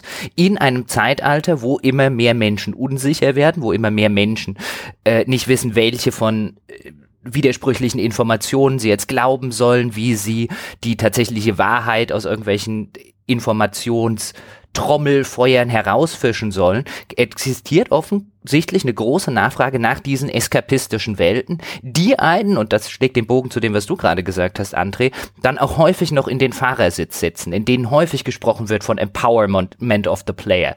Der Spieler hat die Macht über diese Spielwelt. Der Spieler soll diese Welt verändern können der Spieler soll, Schatten des Krieges hat zum Beispiel als Werbeslogan Nichts wird vergessen. Der Spieler soll dort einen, eine Fußspur in dieser Welt hinterlassen. Die Welt soll auf den Spieler reagieren. Er soll im Mittelpunkt stehen. Teilweise kriegt er sogar auch in der Geschichte raus erklärt, bei Dragon Age Inquisition ist es so, er kriegt diktatorische Vollmachten. Und wenn man uns zum Beispiel Dragon Age Inquisition ist ein wunderbar spannender Zeitgeist-Kommentar. Ich weiß nur nicht, ob er beabsichtigt ist. Eine Welt im Chaos aufgrund eines Terroranschlags.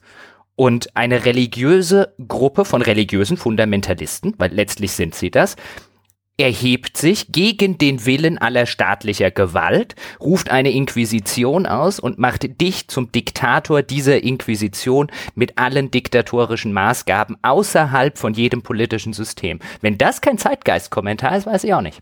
War das nicht eher eine Naturkatastrophe und nicht ein Terrorakt, der am Anfang steht? nicht am Anfang von Dragon Age Inquisition. Das große politische Chaos wird dadurch ausgelöst, dass Anders in Dragon Age 2 am Ende ähm, einen großen Bombenanschlag sozusagen, einen ja, Feueranschlag ähm, veranstaltet. Und diese Konklave am Anfang von Dragon Age Inquisition ist dazu gedacht, äh, die ganzen Unruhen, die aufgrund dieses Terroranschlags, was es letztlich ist, verursacht werden, wieder zu kitten. Und da kommt dann halt der Bösewicht von Dragon Age Inquisition. Aber die Welt liegt gewissermaßen nicht nur, aber auch ursächlich so als quasi Tropfen auf dem heißen Stein aufgrund dieses Terroranschlags von Enders aus Dragon Age 2 im Argen. Wir haben nur diesen großen Rift, weißt du, diese Dimensionstor-Dings da, Blumser Riss in der Weltgeschichte als Katalysator für diese ganzen Ereignisse im Kopf. Nee, die basieren aber tatsächlich auf just dieser Kulmination in Dragon Age 2. Das ist sozusagen die Hinleitung, warum das alles im Argen liegt und dann wird es in Dragon Age Inquisition noch ärger gemacht. Aber alleine diese, diese Grundvoraussetzung, eine Welt im politischen Chaos aufgrund eines Terroranschlags, aus der sich dann eine religiöse Fundi-Gruppe erhebt. Ob das jetzt gut oder schlecht ist, ich will jetzt gar nicht irgendwie gegen Religiosität oder so sagen, aber einfach nur als, als Zeitgeistinterpretation und den Spieler dann in diese Diktatorenrolle versetzt. Er ist, der Spieler ist natürlich ein guter Diktator, ist klar, jeder Spieler ist ein guter Diktator wahrscheinlich dachte jeder Diktator von sich, er sei ein guter Diktator, aber du bekommst ja weitreichende äh, äh, Entscheidungskraft über Leben und Tod und jeder hört auf dich und so weiter. Und wenn man das nicht wirklich so ein bisschen begreift wie ein Kommentar oder auch eine Eskapismus für die Leute, die in ihrem, oder für viele Leute, das beobachtet man immer wieder, die in der derzeitigen modernen Gesellschaft so ein bisschen das Gefühl einer gewissen Ohnmacht besitzen und einer gewissen Hilflosigkeit, finde schon, dass man das zumindest so lesen kann. Also grundsätzlich sind natürlich Computerspiele wahrscheinlich eh dazu gut geeignet, dich in irgendeine Diktatorenrolle zu versetzen. Also ich habe es ja schon mal gesagt, es gibt verschiedene Theorien darüber, was an Computerspielen wirkt. Und eine davon hat es aufgeteilt in Kompetenz, Autonomie und Relatedness. Und Kompetenz ist relativ klar und das ist halt dieser Wunsch, Kontrolle zu haben, Kontrolle auszuüben, das Gefühl zu haben, dass du eine Situation meisterst, dass du in deinem Wissen und in deinem Können Fortschritte machst.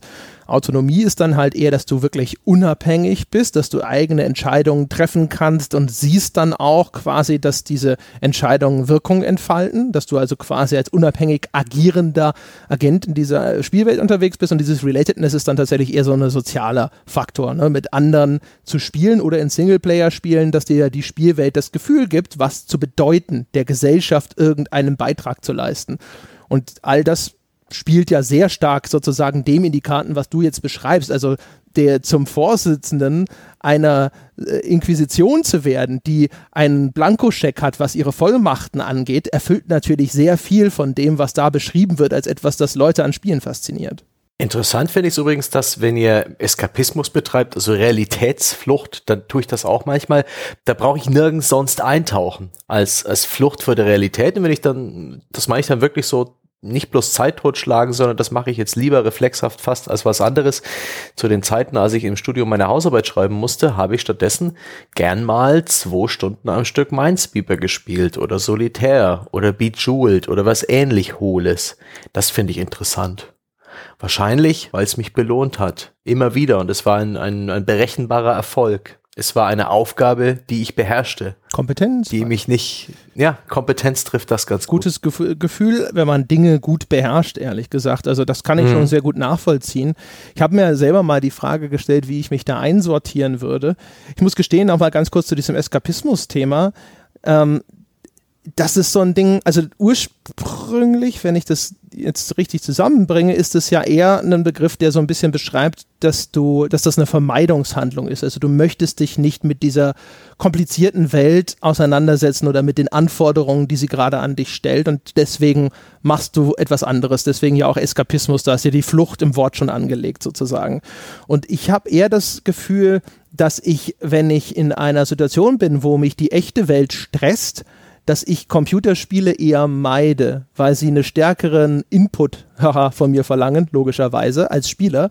Das heißt, dann also, suche ich eher den Film oder sowas. Dann setze ich mich eher vor etwas, das mich berieselt, das mir eine Geschichte erzählt, aber wo ich selber nicht mehr tätig werden muss, weil wahrscheinlich, vielleicht, wenn ich mich in so einer Situation befinde, ich dann vielleicht auch schon so emotional ermattet bin oder dass mein Energiehaushalt dann auf einem Level ist, wo ich sage, jetzt möchte ich gar nicht mehr aktiv an dem Ganzen teilnehmen. Ja, also Eskapismus ja, aber ich möchte dazu nicht zu beitragen müssen. Äh, bringen Sie mich hier raus. Ja, so wie der Präsident, wenn der Secret Service ihn schnell zur Limousine bringt. Ja, so, so hätte ich das dann gerne.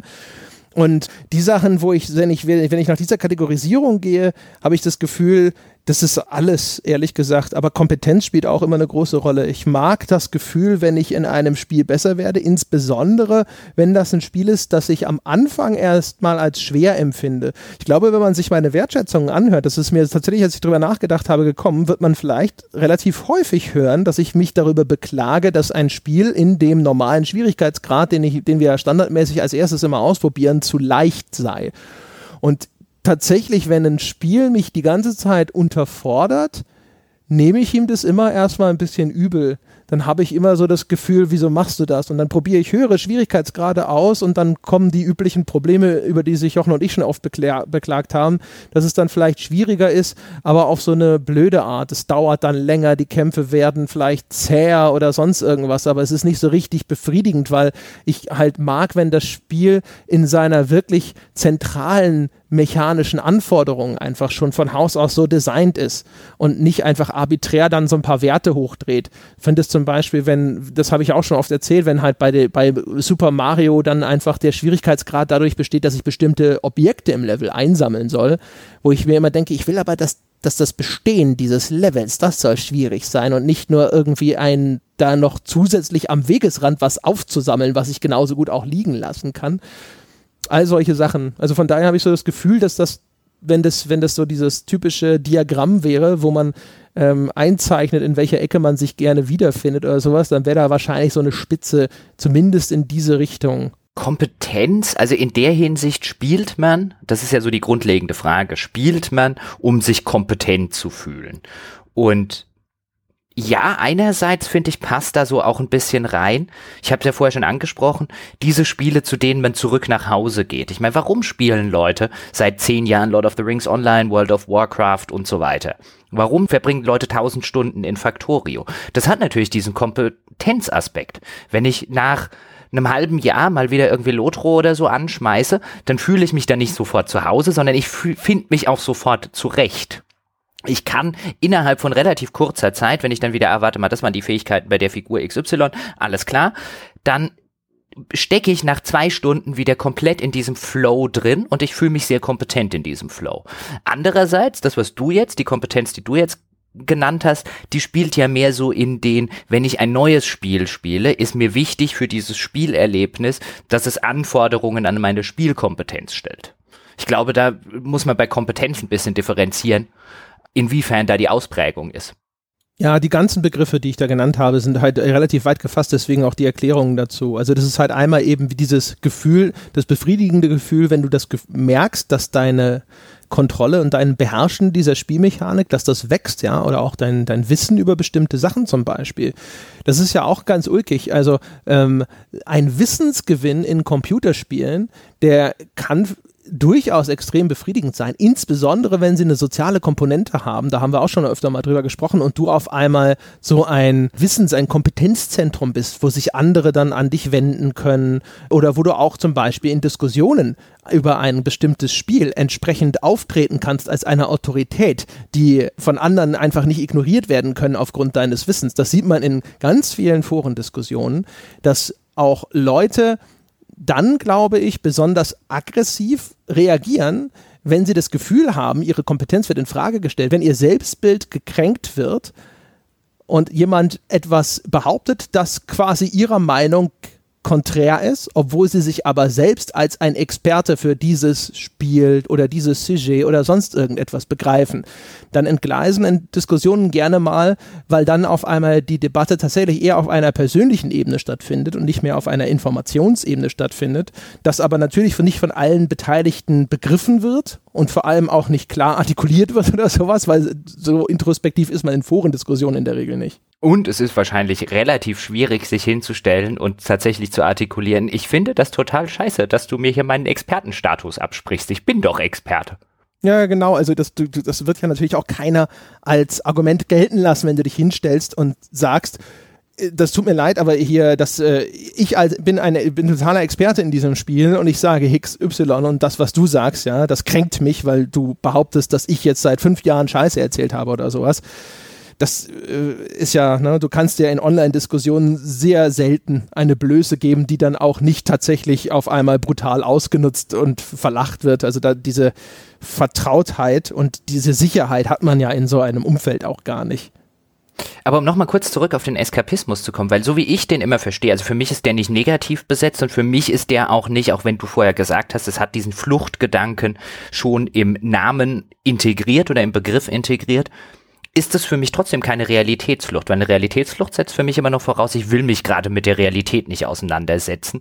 Und wenn ich tatsächlich an solchen Punkten bin, wo ich einfach sage, okay, das Leben das wirkliche Leben, das stresst mich gerade zu sehr, ich brauche eine Auszeit oder so, dann würde ich jetzt auch keine Spiele spielen. Da bin ich dann ähnlich gestrickt wie du. Ich würde mich wahrscheinlich, ich habe dann auch selten Lust, ein Buch zu lesen oder einen Film zu gucken. Ich habe dann meistens Lust, mich mit irgendeinem Kumpel zu treffen und mich auszukotzen oder so.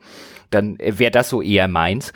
Aber ich finde halt den Eskapismus letztlich, wonach ich in Spielen suche und was ich am erfüllendsten finde, und das ist nicht nur bei Spielen so, das ist auch bei Filmen so, bei Serien und bei Romanen, ist, ich will vergessen, dass ich es spiele oder lese oder gucke. Ich will vergessen, dass ich in einem Film, einem Spiel, einem Roman bin. Das ist der Idealzustand. Wenn ich irgendwann so ein bisschen rausgerissen werde und feststelle, huch, wie zur Hölle ist es denn schon vier Uhr morgens geworden?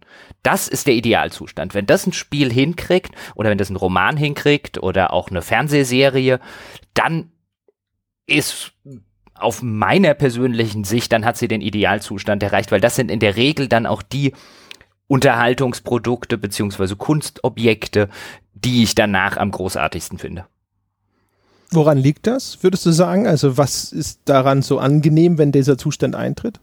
Na, das ist so ein bisschen dieser Eskapismus in in Reinform. Also wenn ich tatsächlich für die Dauer vergesse, dass es noch ein anderes, ein reales Leben gibt.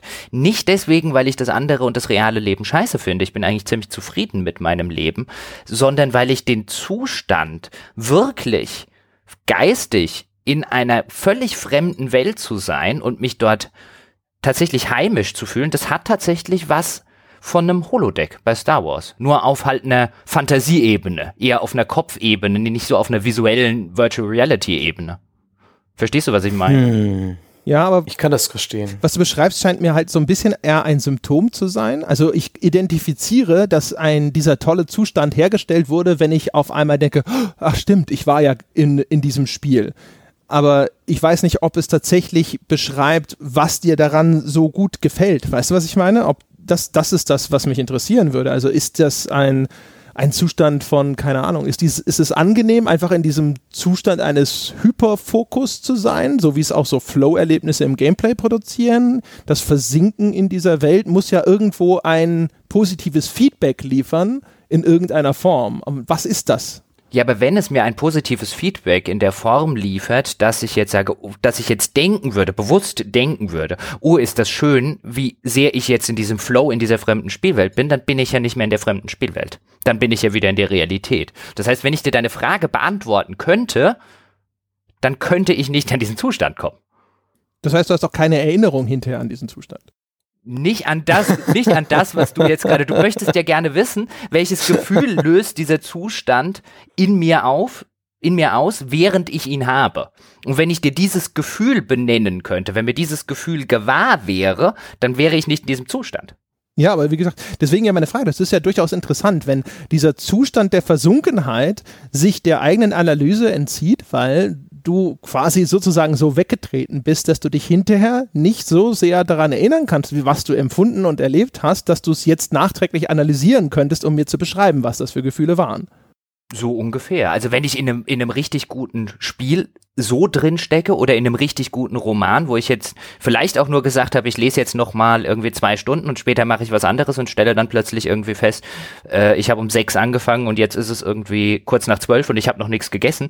Wenn ich tatsächlich so in diesen, in diesen, in diese Zone, um das jetzt mal so zu sagen, wenn ich da tatsächlich reinkomme, dann, nee, ich könnte dir nicht sagen, was das für ein Gefühl war, weil ich war komplett, also es ist halt diese Immersion. Ich war komplett, gibt es ein Verb für Immersion? Immersiert? Wahrscheinlich. Ähm, also ich war halt so in diesem Roman oder in diesem Spiel drin, dass ich danach das, also ich würde es eher andersrum aufziehen. Wenn ich tatsächlich dorthin komme, dann finde ich den Zustand deswegen auch im Nachhinein so erstrebenswert und ich will da wieder hinkommen bei anderen Produkten und bei anderen Kunstobjekten, weil ich dann eine, so eine Art, ja, ich habe da eine stärkere Connection zu diesem Werk. Also, das ist halt, ich habe häufig eher das Gefühl bei Spielen, bei denen ich nicht dahin komme, die mich nicht so sehr interessieren, die mir nicht so einen großen Spaß machen, dass ich halt eher so an der Oberfläche entlang schwimme und in andere, es gibt ja nicht umsonst diesen Begriff des Eintauchens. Ja, ich finde es ganz interessant, weil das ist ja auch eigentlich eine gute Erklärung für die Frage, die Ausgangsfrage, warum spielen wir? Weil man vielleicht auch auf der Suche danach ist, bestimmte Erfahrungen zu wiederholen, die man als sehr, sehr positiv erlebt hat. Und jetzt hat man natürlich einfach häufig gar nicht so die Möglichkeit, das äh, tatsächlich im Detail zu identifizieren, was diese Erfahrung ausgemacht hat, inwiefern sie überhaupt wiederholbar sind. Und deswegen ist es logisch, dass man sich an solche Symptomatik dann auch so ein bisschen äh, dranhängt, dass man sich denkt, so, das war dieses Spiel, das habe ich gespielt und um drei Uhr morgens bin ich quasi daraus aufgewacht und habe mir gedacht, so, mein Gott, wie die Zeit verflogen ist, so gut war das. Und sowas will ich wieder haben ohne dass man jetzt genau sagen könnte, ja, okay, und jetzt, um, um diesen Zustand wieder zu haben, brauche ich ein Spiel, das Folgendes erfüllt, nämlich dieses oder jenes oder das und das. Ich kenne das ja auch so. Also es gibt Spiele, ganz unterschiedliche Spiele, die das bei mir hervorgerufen haben, bei denen die spielmechanisch so dieses, diese, diese totale, diesen Fokus, diese Immersion, diesen Flow auslösen, ist es ein bisschen einfacher, weil ich das Gefühl habe, dass das häufig Spiele sind, die ich in so einem Zustand von Anspannung und Konzentration spielen muss, weil sie vielleicht anspruchsvoll sind und gute Reaktion oder eben zumindest einen starken Fokus von mir verlangen. Und dann wirst du bei solchen Spielen ja auch gerne aus so einer längeren Flow-Passage raus gerissen, in denen du scheiterst und dann auf einmal merkst, wie diese Anspannung so ein bisschen von dir abfällt, aber auch das Gefühl hast, dass das äh, diese, diese, diese zwischendrin, also das ist halt so ein Thrill-Erlebnis auch, ja. Diese ganze Zeit, diese Anspannung, ha, geschafft, geschafft, geschafft, noch ein bisschen, noch ein bisschen, noch ein bisschen. Und äh, heutzutage hast du häufig dann so Speicherpunkte zwischendrin, wo dann auch mal so zwischendrin so ein kurzes, oh, mein Gott, geschafft, wie cool, äh, auftritt. Schwieriger ist es, finde ich, tatsächlich bei den Spielen, wo irgendwo auf so einer erzählerischen Ebene diese starke Immersion stattfindet, was ich aber auch gefühlt echt sehr selten bei Computerspielen habe, dass ich so richtig, also wie in einem Roman in dem Spiel drin stecke. Das, äh, das passiert relativ selten, muss ich gestehen. ich, ich kann dem eigentlich nur zustimmen. Ich, ich habe hier nichts viel Großes dazu zu sagen. Ich finde es interessant, wie viele verschiedene Genres diesen, diesen Zustand erzeugen, dieses Zuhause-Seins in einem Spiel. Vielleicht kann man die Immersion auch so übersetzen, diese Vertrautheit. Das können bei mir Rennspiele sein. So ein Gran Turismus hat mich auf eine ähnliche Weise reingezogen und ich habe mich da so vertraut gefühlt, habe da so viel Kompetenz entwickelt und bin da ähnlich so meinen Weg gegangen wie in Fallout 3. Obwohl es zwei völlig unterschiedliche Genres sind. Das ist interessant, dass es nicht unbedingt von der Spielweise abhängig ist. Wisst ihr, was übrigens ein tolles Beispiel für so ein Kompetenzerleben ist, ist ähm, bei dem Vortrag über die Geschichte der Videospiele da in der Filmakademie, da habe ich ja immer alte Konsolen dabei und da habe ich in diesem Jahr auch auf dem NES die Leute das erste Probotector spielen lassen und das sind natürlich vergleichsweise junge Menschen, die häufig vielleicht schon mal mit dem NES in Kontakt waren und so, aber bestimmt nicht jetzt wahnsinnig viele Probotector-Fans dabei. Und dann spielen die das. Und natürlich scheitern sie an so einem alten Arcade-Spiel erstmal reihenweise. Und dann kann ich mich da hinsetzen und ich glaube, die ersten drei Level oder so kann ich immer noch re relativ easy einfach durchspielen. Und du kommst dir halt einfach gut vor, weil du das so gut beherrschst. Und das nach all den Jahren noch, das ist echt faszinierend. Also ich, ich sitze nicht da und spiele ständig noch Probotector. Aber gerade dieser Anfang des Spiels durch endlose Wiederholungen im Kindesalter ist so gut in mir drin, ich weiß immer noch, wann, von wo welcher Gegner kommt und habe deswegen halt einfach so einen enormen Startvorteil, dass ich so nach kurzem Warm-up das wieder durchlaufen kann. Und du merkst sogar, dass das tatsächlich durchaus sozusagen für ein kleines Hallo sorgt für die Leute, die es vorher ausprobiert haben und gemerkt haben, dass das eigentlich schwierig ist, obwohl es größtenteils nur gelernte Muster sind, die da abgespult werden. Das ist ganz ulkig.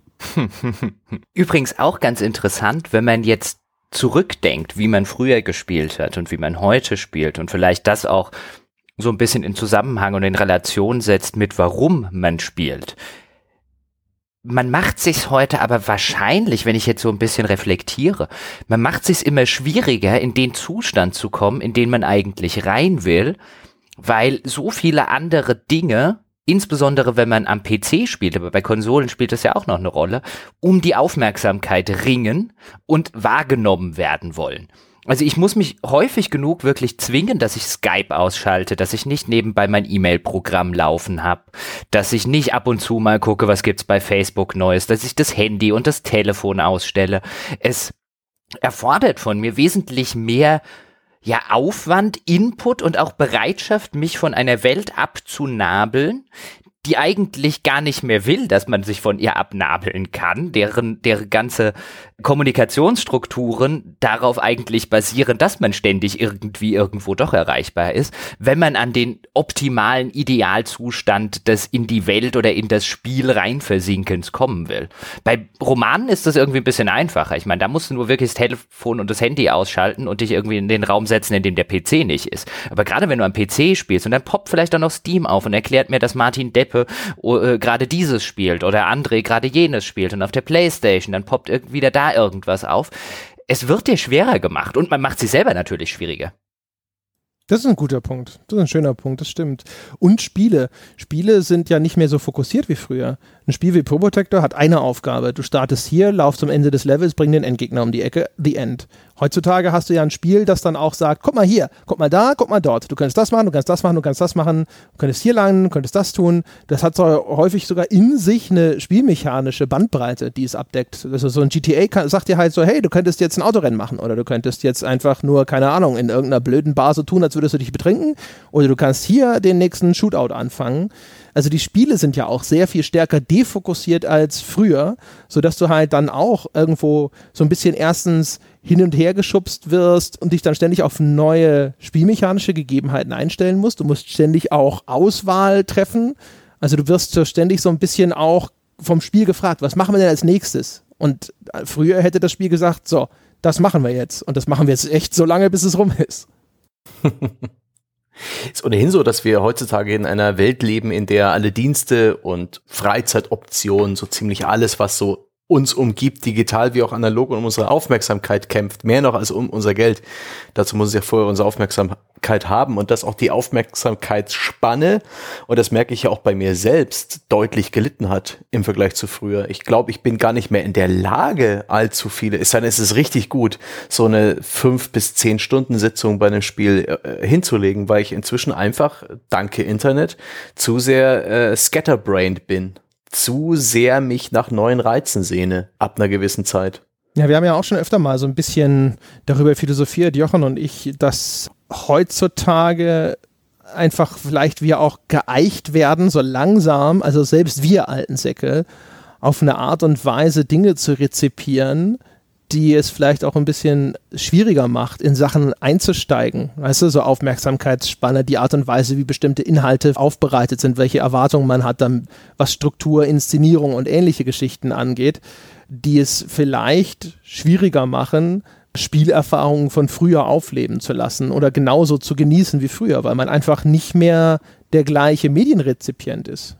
Mhm. Ich habe vor kurzem mal jede Menge alte Spiele gespielt. Das waren so Arcade-Sachen auf einer Neo Geo Heimkonsole. Und ich weiß, dass vor, damals als das Ding rauskam, in den frühen 90ern oder was, äh, wenn ich da Zugriff gehabt hätte, hätte ich das wochenlang gespielt. Und so war das nett, nostalgisch, witzig irgendwie, eine schöne Retrospektive, eine, eine schöne Gelegenheit, das mal anzuspielen, was ich vorher noch nie selbst anspielen konnte und auch eine beeindruckende Technik für damalige Verhältnisse, aber keins von diesen Spielen, das waren äh, ja vor allen Dingen Prügelspiele und Shooter vertikal und horizontal und eins gegen isometrisch schräg nach oben. Das waren keine Spiele, die ich heute noch so spielen kann, wie ich sie früher gespielt hätte. Das ist interessant. Das muss aber ja nicht nur an dir liegen. Das ist ja, also wenn wir jetzt mal zum Beispiel eine Analogie bedienen, die Leute, die bei ganz frühen Kinofilmen schreiend aus dem Saal gerannt sind, weil sie gedacht haben, der Zug überfährt sie jetzt gleich und kommt aus dieser Kinoleinwand raus, mit ein bisschen mehr Erfahrung, die hätten vielleicht auch davor gesessen und hätten gesagt, boah, die Erfahrung möchte ich nochmal. Dass ich so Angst habe, dass ich aus dem Kino renne, weil ich dachte, der Zug überfährt mich, aber die Erfahrung werden sie halt einfach nie mehr machen. Ja, ja. Vorbei vorbei. Das kleine Zeitfenster, aber ich bin ganz zufrieden mit den Spielen, die mich geformt haben und an, in denen ich mir die Zähne ausgebissen habe. Ist es euch, geht es euch auch so übrigens, dass ihr durch den Job einen, einen Plan B habt, um äh, Spiele interessant zu finden, wenn sie euch als Spiel an sich nicht so sehr begeistern. Weil ich finde halt, also eine von den Sachen, die man in so Spielen sucht, oder zumindest geht es mir so, ist ja einfach auch so ein intellektueller Stimulus. Deswegen finden Jochen und ich sowas wie, keine Ahnung, Soma irgendwie toll. Einfach nur, weil die Geschichte, die da erzählt wird, und die philosophischen Fragen, die sie aufwirft, einfach interessant sind. Und es ist einfach stimulierend, darüber nachzudenken. Und dann darf halt auch von mir aus das Gameplay ein bisschen zäh sein zwischendrin. Und bei Spielen, wenn ich merke, dass mich so ein Spiel nicht besonders fesselt, kann es durchaus passieren, wenn es nicht irgendwie zu eindeutig ist, dass ich trotzdem Freude daran habe zu analysieren, was jetzt gerade nicht klappt, warum der Motor so ein bisschen stottert und warum das Vorderrad so ein bisschen eiert. Geht euch das auch so?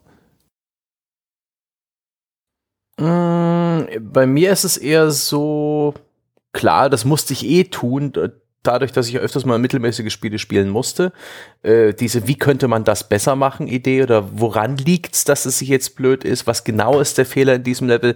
Was ich dann gern als Ersatzhandlung gemacht habe, ist mich zu motivieren, selbst zum Weiterspielen über Systeme, Progressionssysteme.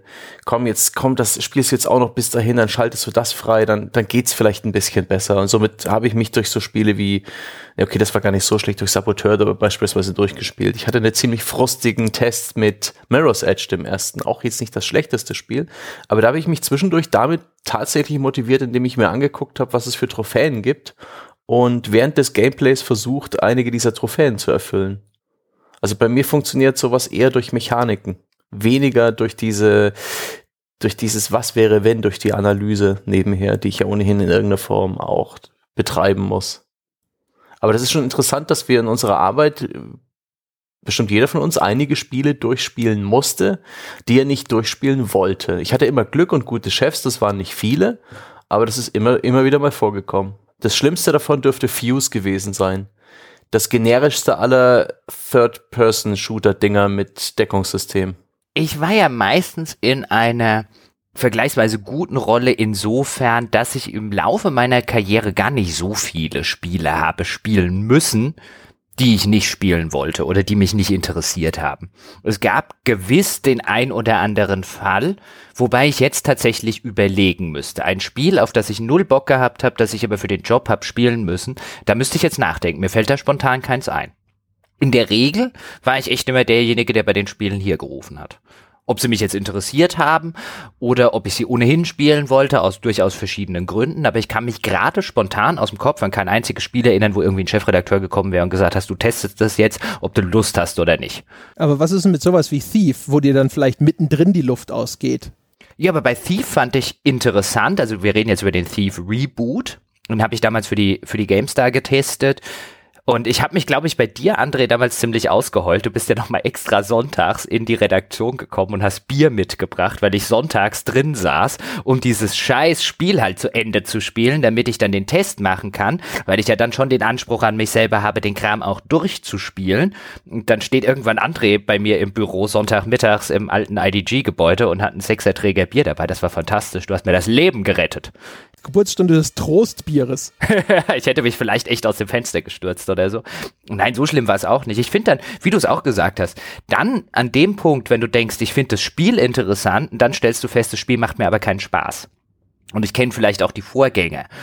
Und dann finde ich interessant tatsächlich auch zu analysieren, warum macht mir das keinen Spaß. Und ich meine, das war ja schon immer, das haben wir beide ja schon immer gesagt, dass wir bei Tests viel Wert darauf legen und das häufig genug auch mal vermissen, dass der Rezensent halt wirklich den Finger drauflegen kann, warum es ihm keinen Spaß gemacht hat. Und das so konkret wie irgendwie möglich benennen zu können und nicht halt irgendwie die Atmosphäre ist nicht ganz so gut, also mit irgendwelchen schwammigen Formulierungen machen muss.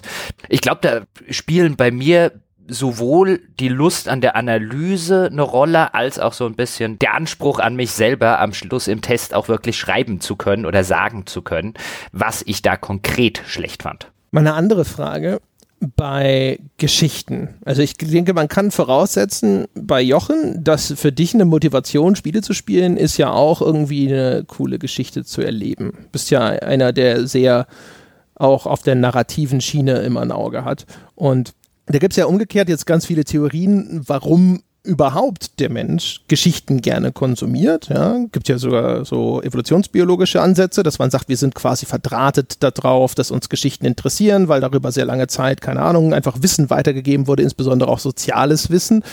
Und unser Gehirn deswegen zum Beispiel auch Informationen in Form von Geschichten besser behalten kann und so weiter und so fort. Wenn du eine Geschichte auswählst, Jochen, also wenn du sagst, du vorher weißt du ja noch nicht, ist die toll oder nicht. Manchmal hast du vielleicht eine Empfehlung gehabt, aber das ist ja nicht immer der Fall. Wonach wählst du denn eine Geschichte aus? Verstehe die Frage nicht. Naja, wenn du dich, wenn du sagst, ich möchte jetzt, keine Ahnung, wenn du dir ein neues Buch kaufst, ja, weil, um jetzt mal bei Geschichte mal in Reihenkultur zu nehmen, dann gibt es ja wahrscheinlich irgendeinen Beweggrund, warum du dich jetzt gerade für dieses oder für jenes entscheidest. Ja, also weil dich, keine Ahnung, dieses Thema interessiert, weil dir Geschichten um, keine Ahnung, menschliche Schicksale besonders am Herz liegen oder sonst irgendwas? Gibt es da irgendetwas, wo du sagen kannst, das ist etwas, das interessiert mich, das ziehe ich aus dem Erleben einer Geschichte. Wenn ich Geschichten konsumiere, dann äh, gibt mir das Folgendes. Jein. Also auch das hat sich im Laufe der Zeit ein bisschen gewandelt. Also wenn ich mir jetzt zum Beispiel früher Romane gekauft habe, so im Kindheits-, Jugendalter, dann hat mich in der Regel der Stoff interessiert. Also ich war dann relativ früh, hat es ja, glaube ich, das ein oder andere mal im Podcast schon erwähnt, mit zwölf oder so in meiner Stephen King Phase und dann habe ich irgendwie alles Horrormäßige gelesen, was mir irgendwo unter die Finger gekommen ist, einfach weil ich den Stoff interessant fand. Und dann kam ich irgendwie fließend vom Horror in die Fantasy, weil auch das, das war neu, das war interessant, Orks und Magier und Elfen und dieser ganze Kram, das klang alles ganz cool. Heutzutage und nach, was weiß ich, ein paar tausend gelesenen Büchern wähle ich eher seltener nach Stoff aus und eigentlich überhaupt nicht mehr. Ich sage nicht, auch mich interessiert eine Geschichte um ein menschliches Schicksal und so weiter, sondern ich wähle entweder nach Autoren, nach Empfehlungen aus, nach Autoren, bei denen ich weiß, dass sie gute Romane schreiben und dann ist mir auch völlig wurscht, ob der Autor irgendwann mal sein angestammtes Genre verlässt und was anderes macht, solange er einen guten Roman da drin produziert. Oder aber tatsächlich ertappe ich mich manchmal, dass ich ganz spezifisch nach, weil du ja auch dahingehend gefragt hast, nach einem ganz spezifischen Erlebnis suche. Dann denke ich mir, ich habe schon lange keinen Roman mehr oder kein Spiel mehr gespielt mit einem guten Plot-Twist. Ich hätte mal wieder Interesse daran und dann google ich nach Romanen oder Spielen mit einem guten Plot-Twist.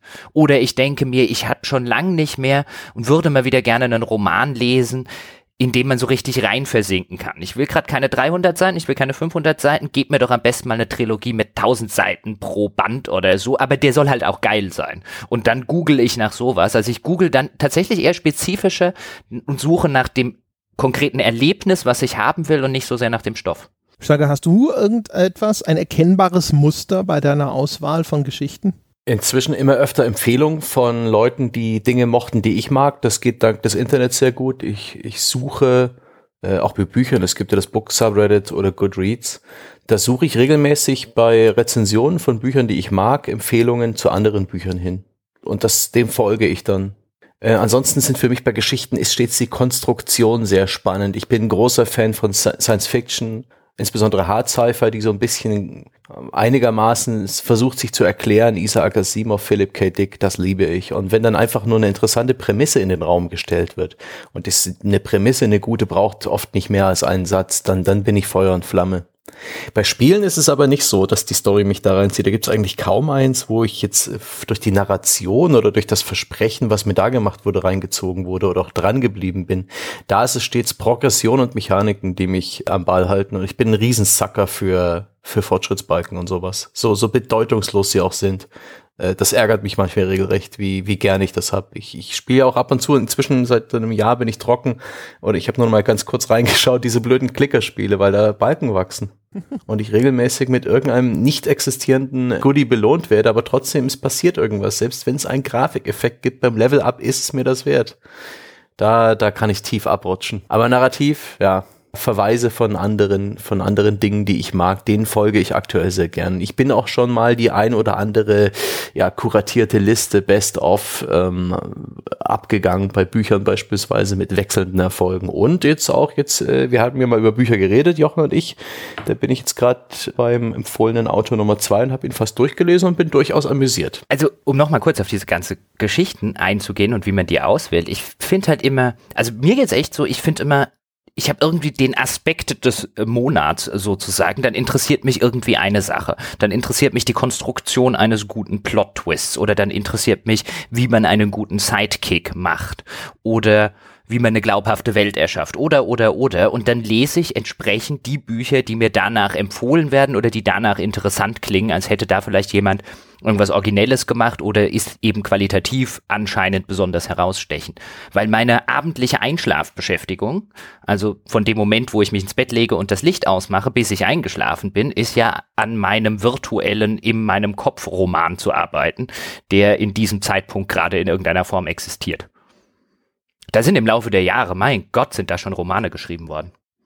Die halbe Bibliothek ist schon voll, nur mit Eigenwerken. Ja, die halt nur nie irgendwo hingeschrieben wurden. Und dann stolper ich meistens halt irgendwo bei dieser Konstruktion, stolper ich dann über irgendwie so einen Aspekt, weil es fängt dann ja nicht irgendwie an mit, ich denke mir dann, also teilweise denke ich mir dann tatsächlich auch im Kopf die Dialoge aus, aber in der Regel ist es ja eher so so eine grobe Outline und so weiter. Und dann lande ich häufig genug bei irgendeinem so Konstruktionspunkt, bei dem ich mir dann nicht ganz so sicher bin, wie man ab der Stelle jetzt am geschicktesten weitermacht. Oder stelle plötzlich fest, hm, das, was ich da vorher mir ausgedacht habe, das passt damit jetzt ja nicht mehr so richtig zusammen.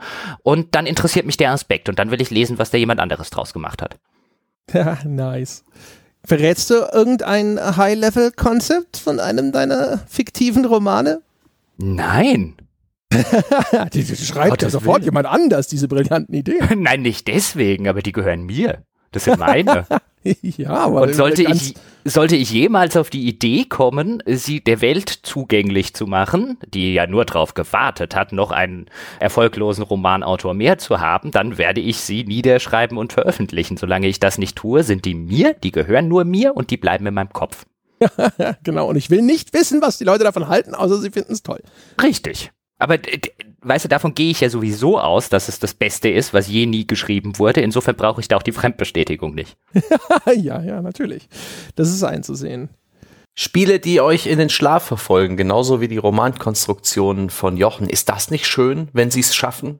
Wenn man nicht schweißnass davon träumt, wirre Bilder von Tetris und Ähnlichem vor dem Kopf hat. Es gibt, glaube ich, sogar, ist es nicht sogar Tetris-Syndrom genannt, dieses äh, Träumen von diesen Mustern, auf deren Erkennung man im Rahmen eines Spiels unglaublich viel Zeit verschwendet hat, sondern ich meine dieses rumgrübeln, kurz vorm Einschlafen, in der letzten halben Stunde am Tag nochmal überlegen, was man denn als nächstes macht in, in seinem Spielstand. Bei Civilization ging es mir oft so. Da konnte man so wunderbar noch den Tag ausklingen lassen und sich praktisch direkt schon für den nächsten Tag so ein paar Gedanken machen. Herrlich. Ach, das war eine ganz schlechte Idee. Deswegen schreibe ich im, im, im Kopf sozusagen Romane, bevor ich einschlafe in dieser halben Stunde. Weil wenn ich da irgendwas anderes, wenn ich darüber über den nächsten Zug bei Civilization nachdenke, dann dauert das keine zehn Minuten, dann sitze ich wieder am Rechner und spiele den nächsten Zug. Ich brauche da ja irgendwas, damit ich einschlafen kann, weil ich beschlossen habe, eben ist spät genug, du musst ja morgen früh raus oder so. Und dann funktioniert das viel besser. Da denkst du dir, meine Romane sind so langweilig, da schlafe ich sofort. Oder auch im Schulbus sitzen. Ne? Im Schulbus auf dem Weg nach Hause, bei mir war es eine 20-Minuten-Fahrt, wo ich dann schon im Gedanken wieder völlig in irgendwelchen Spielwelten war und mir überlegt habe, was, was, was diesmal passieren könnte, was ich diesmal schaffe und so weiter. Das war toll. Das war halt immer in der Schule, war das halt super, wenn man ich habe ja schon häufiger erzählt, ich habe früher das meiste mit Kumpel Paul, insbesondere die Rollenspiele, gespielt. Und wenn man dann man hat jetzt an dem Tag davor, war dann Paul bei mir, wir haben irgendwie das neue Rollenspiel gespielt, bis er dann irgendwie abends um acht abgeholt wurde und am nächsten Tag in der Schule und ich durfte dann natürlich nicht weiterspielen, das wäre gecheatet gewesen und am nächsten Tag den ganzen Schultag damit zu verbringen, uns auszumalen, was wir machen werden, sobald endlich diese Klingel um 13 Uhr klingelt. Super. Ah, ja, ja, sowas wollte ich auch sagen, genau.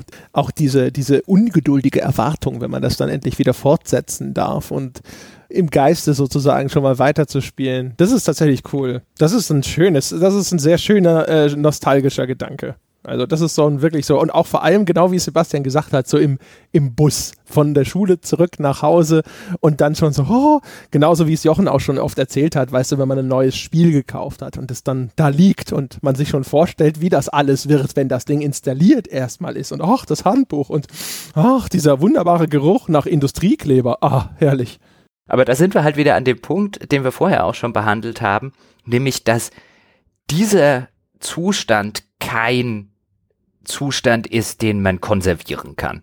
Das ist bestimmt bei jedem unterschiedlich und bei jedem ist auch der Spielekonsum unterschiedlich und vielleicht haben manche Leute weniger Spiele konsumiert als ich und manche Leute haben mehr Spiele konsumiert als ich und bei dem einen dauert es länger, bei dem anderen dauert es kürzer, aber auf Dauer wird man diesen naiven Zustand nicht konservieren können, weil dieser naive Zustand ist ja aus dem Glauben, dem festen Glauben geboren, dass dieses Spiel, was vor dir liegt, jetzt noch irgendwas mit dir machen wird, was du noch nie erlebt hast. Und in deinen kühnsten Träumen hast du dir ja nur ausgemalt, was diese Werbetexte auf der Packungsrückseite so ein bisschen gesagt haben. So tauche ein in eine fremde Welt mit irgendwie 300 Quests und Tag- und Nachtwechsel. So realistisch wie nie zuvor in 3D-Dungeons. Da konnte man ja alles reininterpretieren zur damaligen Zeit.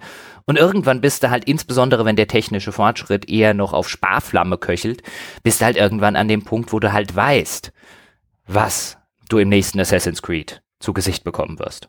Und dass, wenn es originell ist und wenn es dich vielleicht, will ja nicht ausschließen, dass es dich vom Hocker haut, dann aber eher wegen Kleinigkeiten und nicht, weil es ein Erlebnis ist, das du vorher noch nie gehabt hast.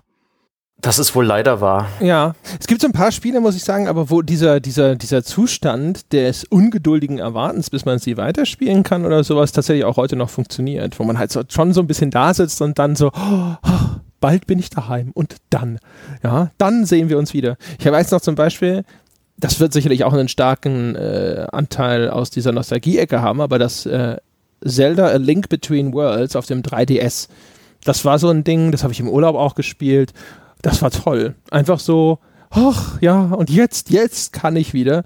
Das war schon echt äh, einfach super angenehm und dann halt auch, das hat dann einfach so gut funktioniert, weil es halt auch so ein schönes Spiel war. Sunless Sea damals genauso, ist ulkig. Im Urlaub scheint sich das bei mir eher einzustellen, stelle ich gerade fest. Vielleicht hm, ist es dann, weil, weil auch nicht weniger, weniger Dinge an einem zerren und ziehen. Und es kommt ja, also wenn wir jetzt bei dem Schulbeispiel bleiben, dann kommt ja noch ein bisschen dazu, dass du natürlich auch die Situation nicht nur auf Spieleseite herstellbar sein muss, wo man dann den ganzen Tag drauf fiebert, sondern halt auch bei der gezwungenen Tätigkeit, auf die man keine Lust hatte. In der Schule kam ja noch dazu, zumindest in meinem Fall, dass ich dort ausschließlich deshalb war, weil ich dazu gezwungen wurde. Hätte man mir in irgendeiner Form mit dem Alter die Möglichkeit eröffnet, irgendwas anderes mit meiner Zeit anzufangen, hätte ich sofort in Anspruch genommen. Und es hat mich auch dann häufig genug nicht interessiert, was in diesen Unterrichten erzählt wurde und so weiter. Ich habe da wirklich nur meine Zeit abgesessen und versucht, irgendwie so heile wie möglich dort und mit so wenig Arbeit wie möglich dort rauszukommen. Und auch dieser Gegenpol zum Spielen, wenn du das eine ja, die Zeit geht nicht rum, man guckt die ganze Zeit aus dem Fenster auf die Kirchturmuhr und mein Gott, die letzten fünf Minuten haben sich angefühlt wie Kaugummi. Und äh, es sind noch zehn Minuten bis Schule aus und die gehen nicht rum und die gehen nicht rum. Diesen Zustand, den muss man ja auch irgendwie herstellen, wenn du wirklich dieses Gefühl von früher haben möchtest. Und der ist heute selten herstellbar, aber wenn ich heute in einer Arbeitssituation wäre, wo es mir so gehen würde, würde ich den Job wechseln. Ich glaube, für viele Leute ist diese Situation doch durchaus noch herstellbar. Ich glaube, das ja, im Forum schon ein paar Mal gelesen, wenn es um dieses Thema ging, dass die Leute geschrieben haben, ja, mal nicht, jeder kann den Job hinschmeißen, wenn er ihm nicht gefällt. Das habe ich jetzt ja auch nicht gesagt. Also das, das, das wäre ein bisschen unfair, jetzt das rein zu interpretieren. Ich habe jetzt ja wirklich nur von mir gesprochen. Ist mir natürlich schon klar, dass nicht jeder seinen Job hinschmeißen kann und dass Leute wegen Familie oder wegen sonstigen Verpflichtungen darauf angewiesen sind. Und es ist mir schon klar, dass auch Leute Jobs machen, die sie hassen. Und es tut mir wirklich leid. Mein Eindruck aus dem Bekannten- und Familienkreis ist allerdings nicht, dass die meisten Leute ihren Job so machen, wie ich in die Schule gegangen bin. Also, dass das auf dem Niveau stattfindet, dass es ihnen wirklich zu keinem einzigen Zeitpunkt, außer in den Pausen, in irgendeiner Form eine Freude bereitet. Viele Leute, die ich kenne, machen ihren Job nicht sonderlich gerne, aber ich kenne relativ wenige, die ihren Job bis aufs Blut hassen. Die gibt es natürlich, ohne Frage. Ja, also ich kenne, glaube ich, jetzt auch nicht irre viele Leute, die ihren Job wirklich, also die halt wirklich sich durch jeden Arbeitstag durchquälen müssen. Aber umgekehrt kenne ich tatsächlich auch relativ wenige Leute, von denen ich den Eindruck habe, dass ihnen das wirklich was gibt. Ich habe ja immer gesagt, also wenn man schon ein Drittel seiner Lebenszeit damit zubringt, eben zur Arbeit zu gehen, sollte man halt zumindest schauen, dass das irgendwas ist, das einen in irgendeiner Form erfüllt. Und es gibt bestimmt eine relativ große Bandbreite an Dingen, die durchaus erfüllend sein können, glaube ich. Aber es ist halt natürlich so eine, ja, ich glaube, das ganze System ist natürlich auch so, wenn du dich mal irgendwann, man entscheidet sich irgendwann relativ früh, in welche Richtung man gehen will, in puncto Ausbildung oder auch des ersten Jobs und nach einer Zeit ist man ja schon relativ auf so einer Schiene, ne, weil man halt quasi die Berufserfahrung in dem Bereich hat und dann müsste man woanders bei Null wieder anfangen oder gar noch die, die Ausbildung abgeschlossen hat in dem Bereich. Wenn du da einen Fehler machst, dann setzt du dich natürlich vielleicht tatsächlich auf ein falsches Gleis, das äh, dich sehr lange noch in diese Richtung befördert. Es kommt halt auch echt immer auf die Einzelsituation an. Also ich kenne durchaus auch Leute im Bekannten- und Freundeskreis, die ihren Job sehr, sehr ungerne machen, jetzt vielleicht nicht bis aufs Blut hassen und auch gerne mal sagen, wir haben halt keine andere Wahl, weil wir haben Frau, wir haben Familie, kleine Kinder und Co und häufig genug, zumindest aus meiner Wahrnehmung, und da entstehen dann entsprechende Diskussionen und da redet man abends beim Bier drüber und dann redet man mit ihnen und dann sagt man vielleicht sowas wie ein, aber du hast doch eine andere Wahl, du könntest doch dies machen, du könntest doch jenes machen, du könntest dich bei dem mal bewerben. Hast denn da schon mal umgeguckt, ob die Leute suchen? Da hört man ja viel Besseres aus der Firma. Und, und, und, und, und. Und ich habe dann häufig das Gefühl, die Leute denken manchmal, das wird auch andere Fälle geben, aber manchmal die Leute denken einfach nur, sie seien in der Sackgasse obwohl sie es gar nicht sind. Ja, das stimmt. Also das habe ich auch in, im Podcast schon häufiger gesagt, äh, dass man da in, also in vielen Fällen zumindest, wenn man, wenn man wagt, auch gewinnt. Aber ist natürlich echt immer schwierig, weil natürlich die konkrete Einzelsituation ist halt für dich immer nicht einsehbar und ist auch immer halt einfach schwierig. Ne? Also auch da ist immer die Frage, ist die Einschätzung überhaupt richtig, dass derjenige in dieser anderen Tätigkeit wirklich glücklicher wäre? Oder kommt er dann, dann an und ist nach zwei Jahren muss er feststellen, naja, verdammt, ich dachte einfach, dass das etwas ist, was mich glücklicher macht. War es aber leider nicht. Ist halt schwierig. Vielleicht muss man ja auch einfach von dem Gedanken los, dass Arbeit notwendigerweise was sein muss, was einen total erfüllt und glücklich macht. Sie kann ja auch einfach nur genug bezahlen, damit ich nachher Dinge tun kann, die mich erfüllen und glücklich machen. Videospiele, die man so viel besser genießen kann in dem Fall, ja. Beneidenswert. Das stimmt schon, ja. Wobei, also wie gesagt, also ich vor einer Arbeit, äh, das muss halt schon dann echt ein enormer Ausgleich sein. Ich meine, wenn du finanziell so entschädigt wirst, dass du dann vielleicht auch schon viel früher das Arbeiten einfach einstellen kannst und danach eine relativ große Freiheit genießt, okay. Aber ansonsten, wie gesagt, so ein Drittel oder heutzutage ja auch gerne mal mehr deiner gesamten oder fast deiner, zumindest deiner aktiven, gesunden Lebenszeit in der Blüte deiner Jahre mit etwas zuzubringen, was dich unglücklich macht. Boah, Das äh, muss schon eine echt arge Zwickmühle sein, dass ich mich dafür entscheide. Das stimmt natürlich, also wenn es dich jetzt aktiv unglücklich macht. Ich denke so manchmal, vielleicht ist das auch einfach nur einer einer vorgezogenen kleinen Midlife-Crisis oder sonst was geschuldet. Ich denke sogar manchmal so tatsächlich ein, wäre mein Leben nicht irgendwie interessanter, wenn ich einfach einen total monotonen Job hätte. Wenn ich im Supermarkt Regale Einräumer wäre. Gut, dann würde ich wahrscheinlich nicht genug verdienen, um mir ähm, das leisten zu können, was ich gerne hätte, nämlich Romane kaufen, Spiele spielen und so weiter. Aber wenn ich nie mehr Arbeit mit nach Hause nehmen würde, wenn ich jederzeit um 16 Uhr klingelt die Stechuhr und ab da habe ich frei, so wie Schule früher. Ab dem Moment, wo es frei ist, muss ich keine Sekunde meines Lebens mehr daran verdenken. Und irgendwie hat der Gedanke was, vielleicht auch nur was Nostalgisches aus alten Schulzeiten. Ich glaube, wenn diese Jobs noch so bezahlt wären, dass man davon leben könnte, dann wäre da vielleicht was dran. Ich befürchte, dass die Realität heute häufig eher so aussieht, dass du dann zu Hause, dass dann die um 16 Uhr du dir die Frage stellst, fuck, kann ich noch irgendwo eine Spätschicht bei McDonalds dranhängen? Ja damit ich meine Miete bezahlen kann. Ja, richtig, richtig, richtig. Aber ich denke halt manchmal so ein bisschen so nostalgisch verklärt so an diese, an diese alte Zeit wieder, wo ich zumindest den Eindruck habe, dass Leute vielfach ihren Job auch einfach gemacht haben und ab 16 Uhr oder ab 17 Uhr war der aus den Köpfen raus. Also bei vielen, die ich kenne, die ihren Job nicht leiden können, liegt das, zumindest nach meiner Interpretation, häufig auch ursächlich dar, dahingehend, dass die so viel aus ihrem Job mit nach Hause nehmen und dann den ganzen Abend und das ganze Wochenende und so weiter an nichts anderes mehr denken können. Und der Job auch immer wieder in ihr Privatleben eingreift. Und da kann ich mir schon vorstellen, warum das unglücklich macht.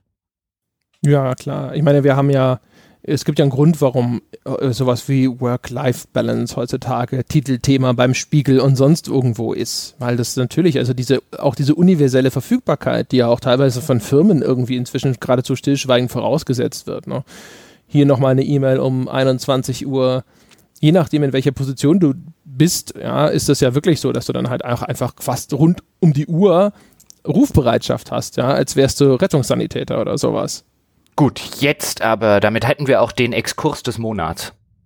ja, wir hatten schon ja. länger keinen mehr. So ganz weit ab, ganz weit weg. Ja, das Bingo-Feld sollte heute eh gut gefüllt sein. Dragon Age Inquisition wurde endlich mal wieder bedient. Ja, es wurde bemerkenswert gesagt. Jetzt zum Beispiel gerade wieder. Ja, das zählt. Los, trinkt. Also das, das sollte eigentlich ganz gut gelaufen sein. Ja, für alle die äh, auf ein Bier-Bingo-Spieler da draußen, da geht heute keiner nüchtern ins Bett. Dachlatte. Ich habe sie noch mal kurz erwähnt. genau. Wir könnten boshaft uns das nächste Mal deren Bingo-Karte ausdrucken und einfach alle Begriffe mehrfach benutzen. ich glaube, das war intrinsisch wie auch extrinsisch befriedigend.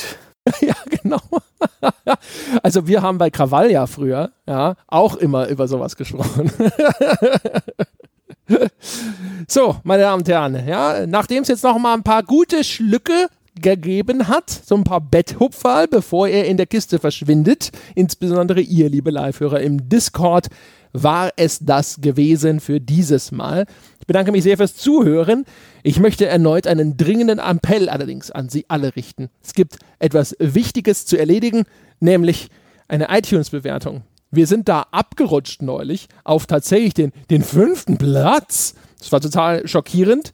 Wir alle haben da gesessen und haben die Hand vor den Mund gehalten und scharf eingeatmet. Das ist uns ja schon lange nicht mehr passiert. Es liegt natürlich auch ein bisschen daran, dass jetzt ein Teil unserer Podcasts direkt von unserer Webseite ausgeliefert werden und nicht mehr einfach alle frei verfügbaren Podcasts nur über iTunes zu hören sind. Deswegen sind die Downloads dort ein bisschen weniger geworden, logischerweise. Aber umso wichtiger, umso entscheidender ist es, dass Sie losziehen und uns diese verdiente 5-Sterne-Bewertung geben, die Sie uns vielleicht bislang vorenthalten haben oder schon gegeben haben und einfach unter einem neuen Fake-Account nochmal abgeben könnten. Seien Sie dabei, ja, bei der großen Aktion zurück auf Platz mindestens zwei.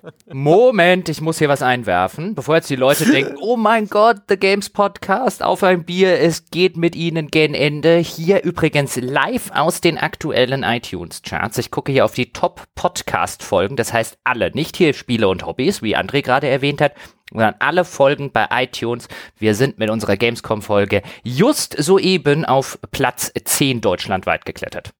Mhm. Das ist ordentlich, aber das ist eine einzelne Folge und ich sprach von dem Ranking für Podcasts insgesamt, ja. Und äh, da ist es immer noch. Also, ja, Herr Gebauer, versuchen Sie nicht die Dramatik, die äh, absolute Dringlichkeit dieser Situation kleinzureden. Es ist wichtig, dass die Menschen jetzt losziehen um diese iTunes-Bewertungen abzugeben, damit wir wieder dort sind, wo wir hingehören. Nämlich ganz weit oben und außerdem gut sichtbar für neue Menschen, die diesen Podcast noch nicht entdeckt haben. Seien Sie kein Egoist. Andere Menschen da draußen leben ihr Leben noch vor sich hin, unglücklich ohne unseren Podcast. Das muss behoben werden. Ansonsten, wie immer, äh, wenn Sie Lust haben auf noch viel mehr hervorragende erstklassige Inhalte, wir haben eine Lösung für Sie. Sie lautet Patreon. Werden Sie Unterstützer dieses Projekts und bekommen Sie schon ab 5 Dollar alle spielejournalistischen Inhalte, die wir zu bieten haben. Über 30 Stunden Bonus-Content im Monat haben wir bereits ausgerechnet und es wird tendenziell höchstens mehr. Also seien Sie dabei, geben Sie sich einen Ruck unter gamespodcast.de oder einfach direkt patreon.com slash auf ein Bier. Da werden Sie fündig und ansonsten, wie immer, wenn Sie diese Folge diskutieren möchten mit uns oder mit der besten Community der Welt, dann finden Sie die unter forum.gamespodcast.de und verraten Sie uns doch gleich, warum spielen Sie? Was gibt euch das Spielen? Warum? mal ein bisschen Introspektive, hm? bisschen da sitzen, den Vordersitz anstarren, meditieren, in sich gehen, den Sebastian Stange machen und dann ab ins Forum und mal ein bisschen aus dem eigenen intimen Spielenähkästchen geplaudert. Meine Damen und Herren, das war's für diese Woche. Wir hören uns nächste Woche wieder. Bis dahin.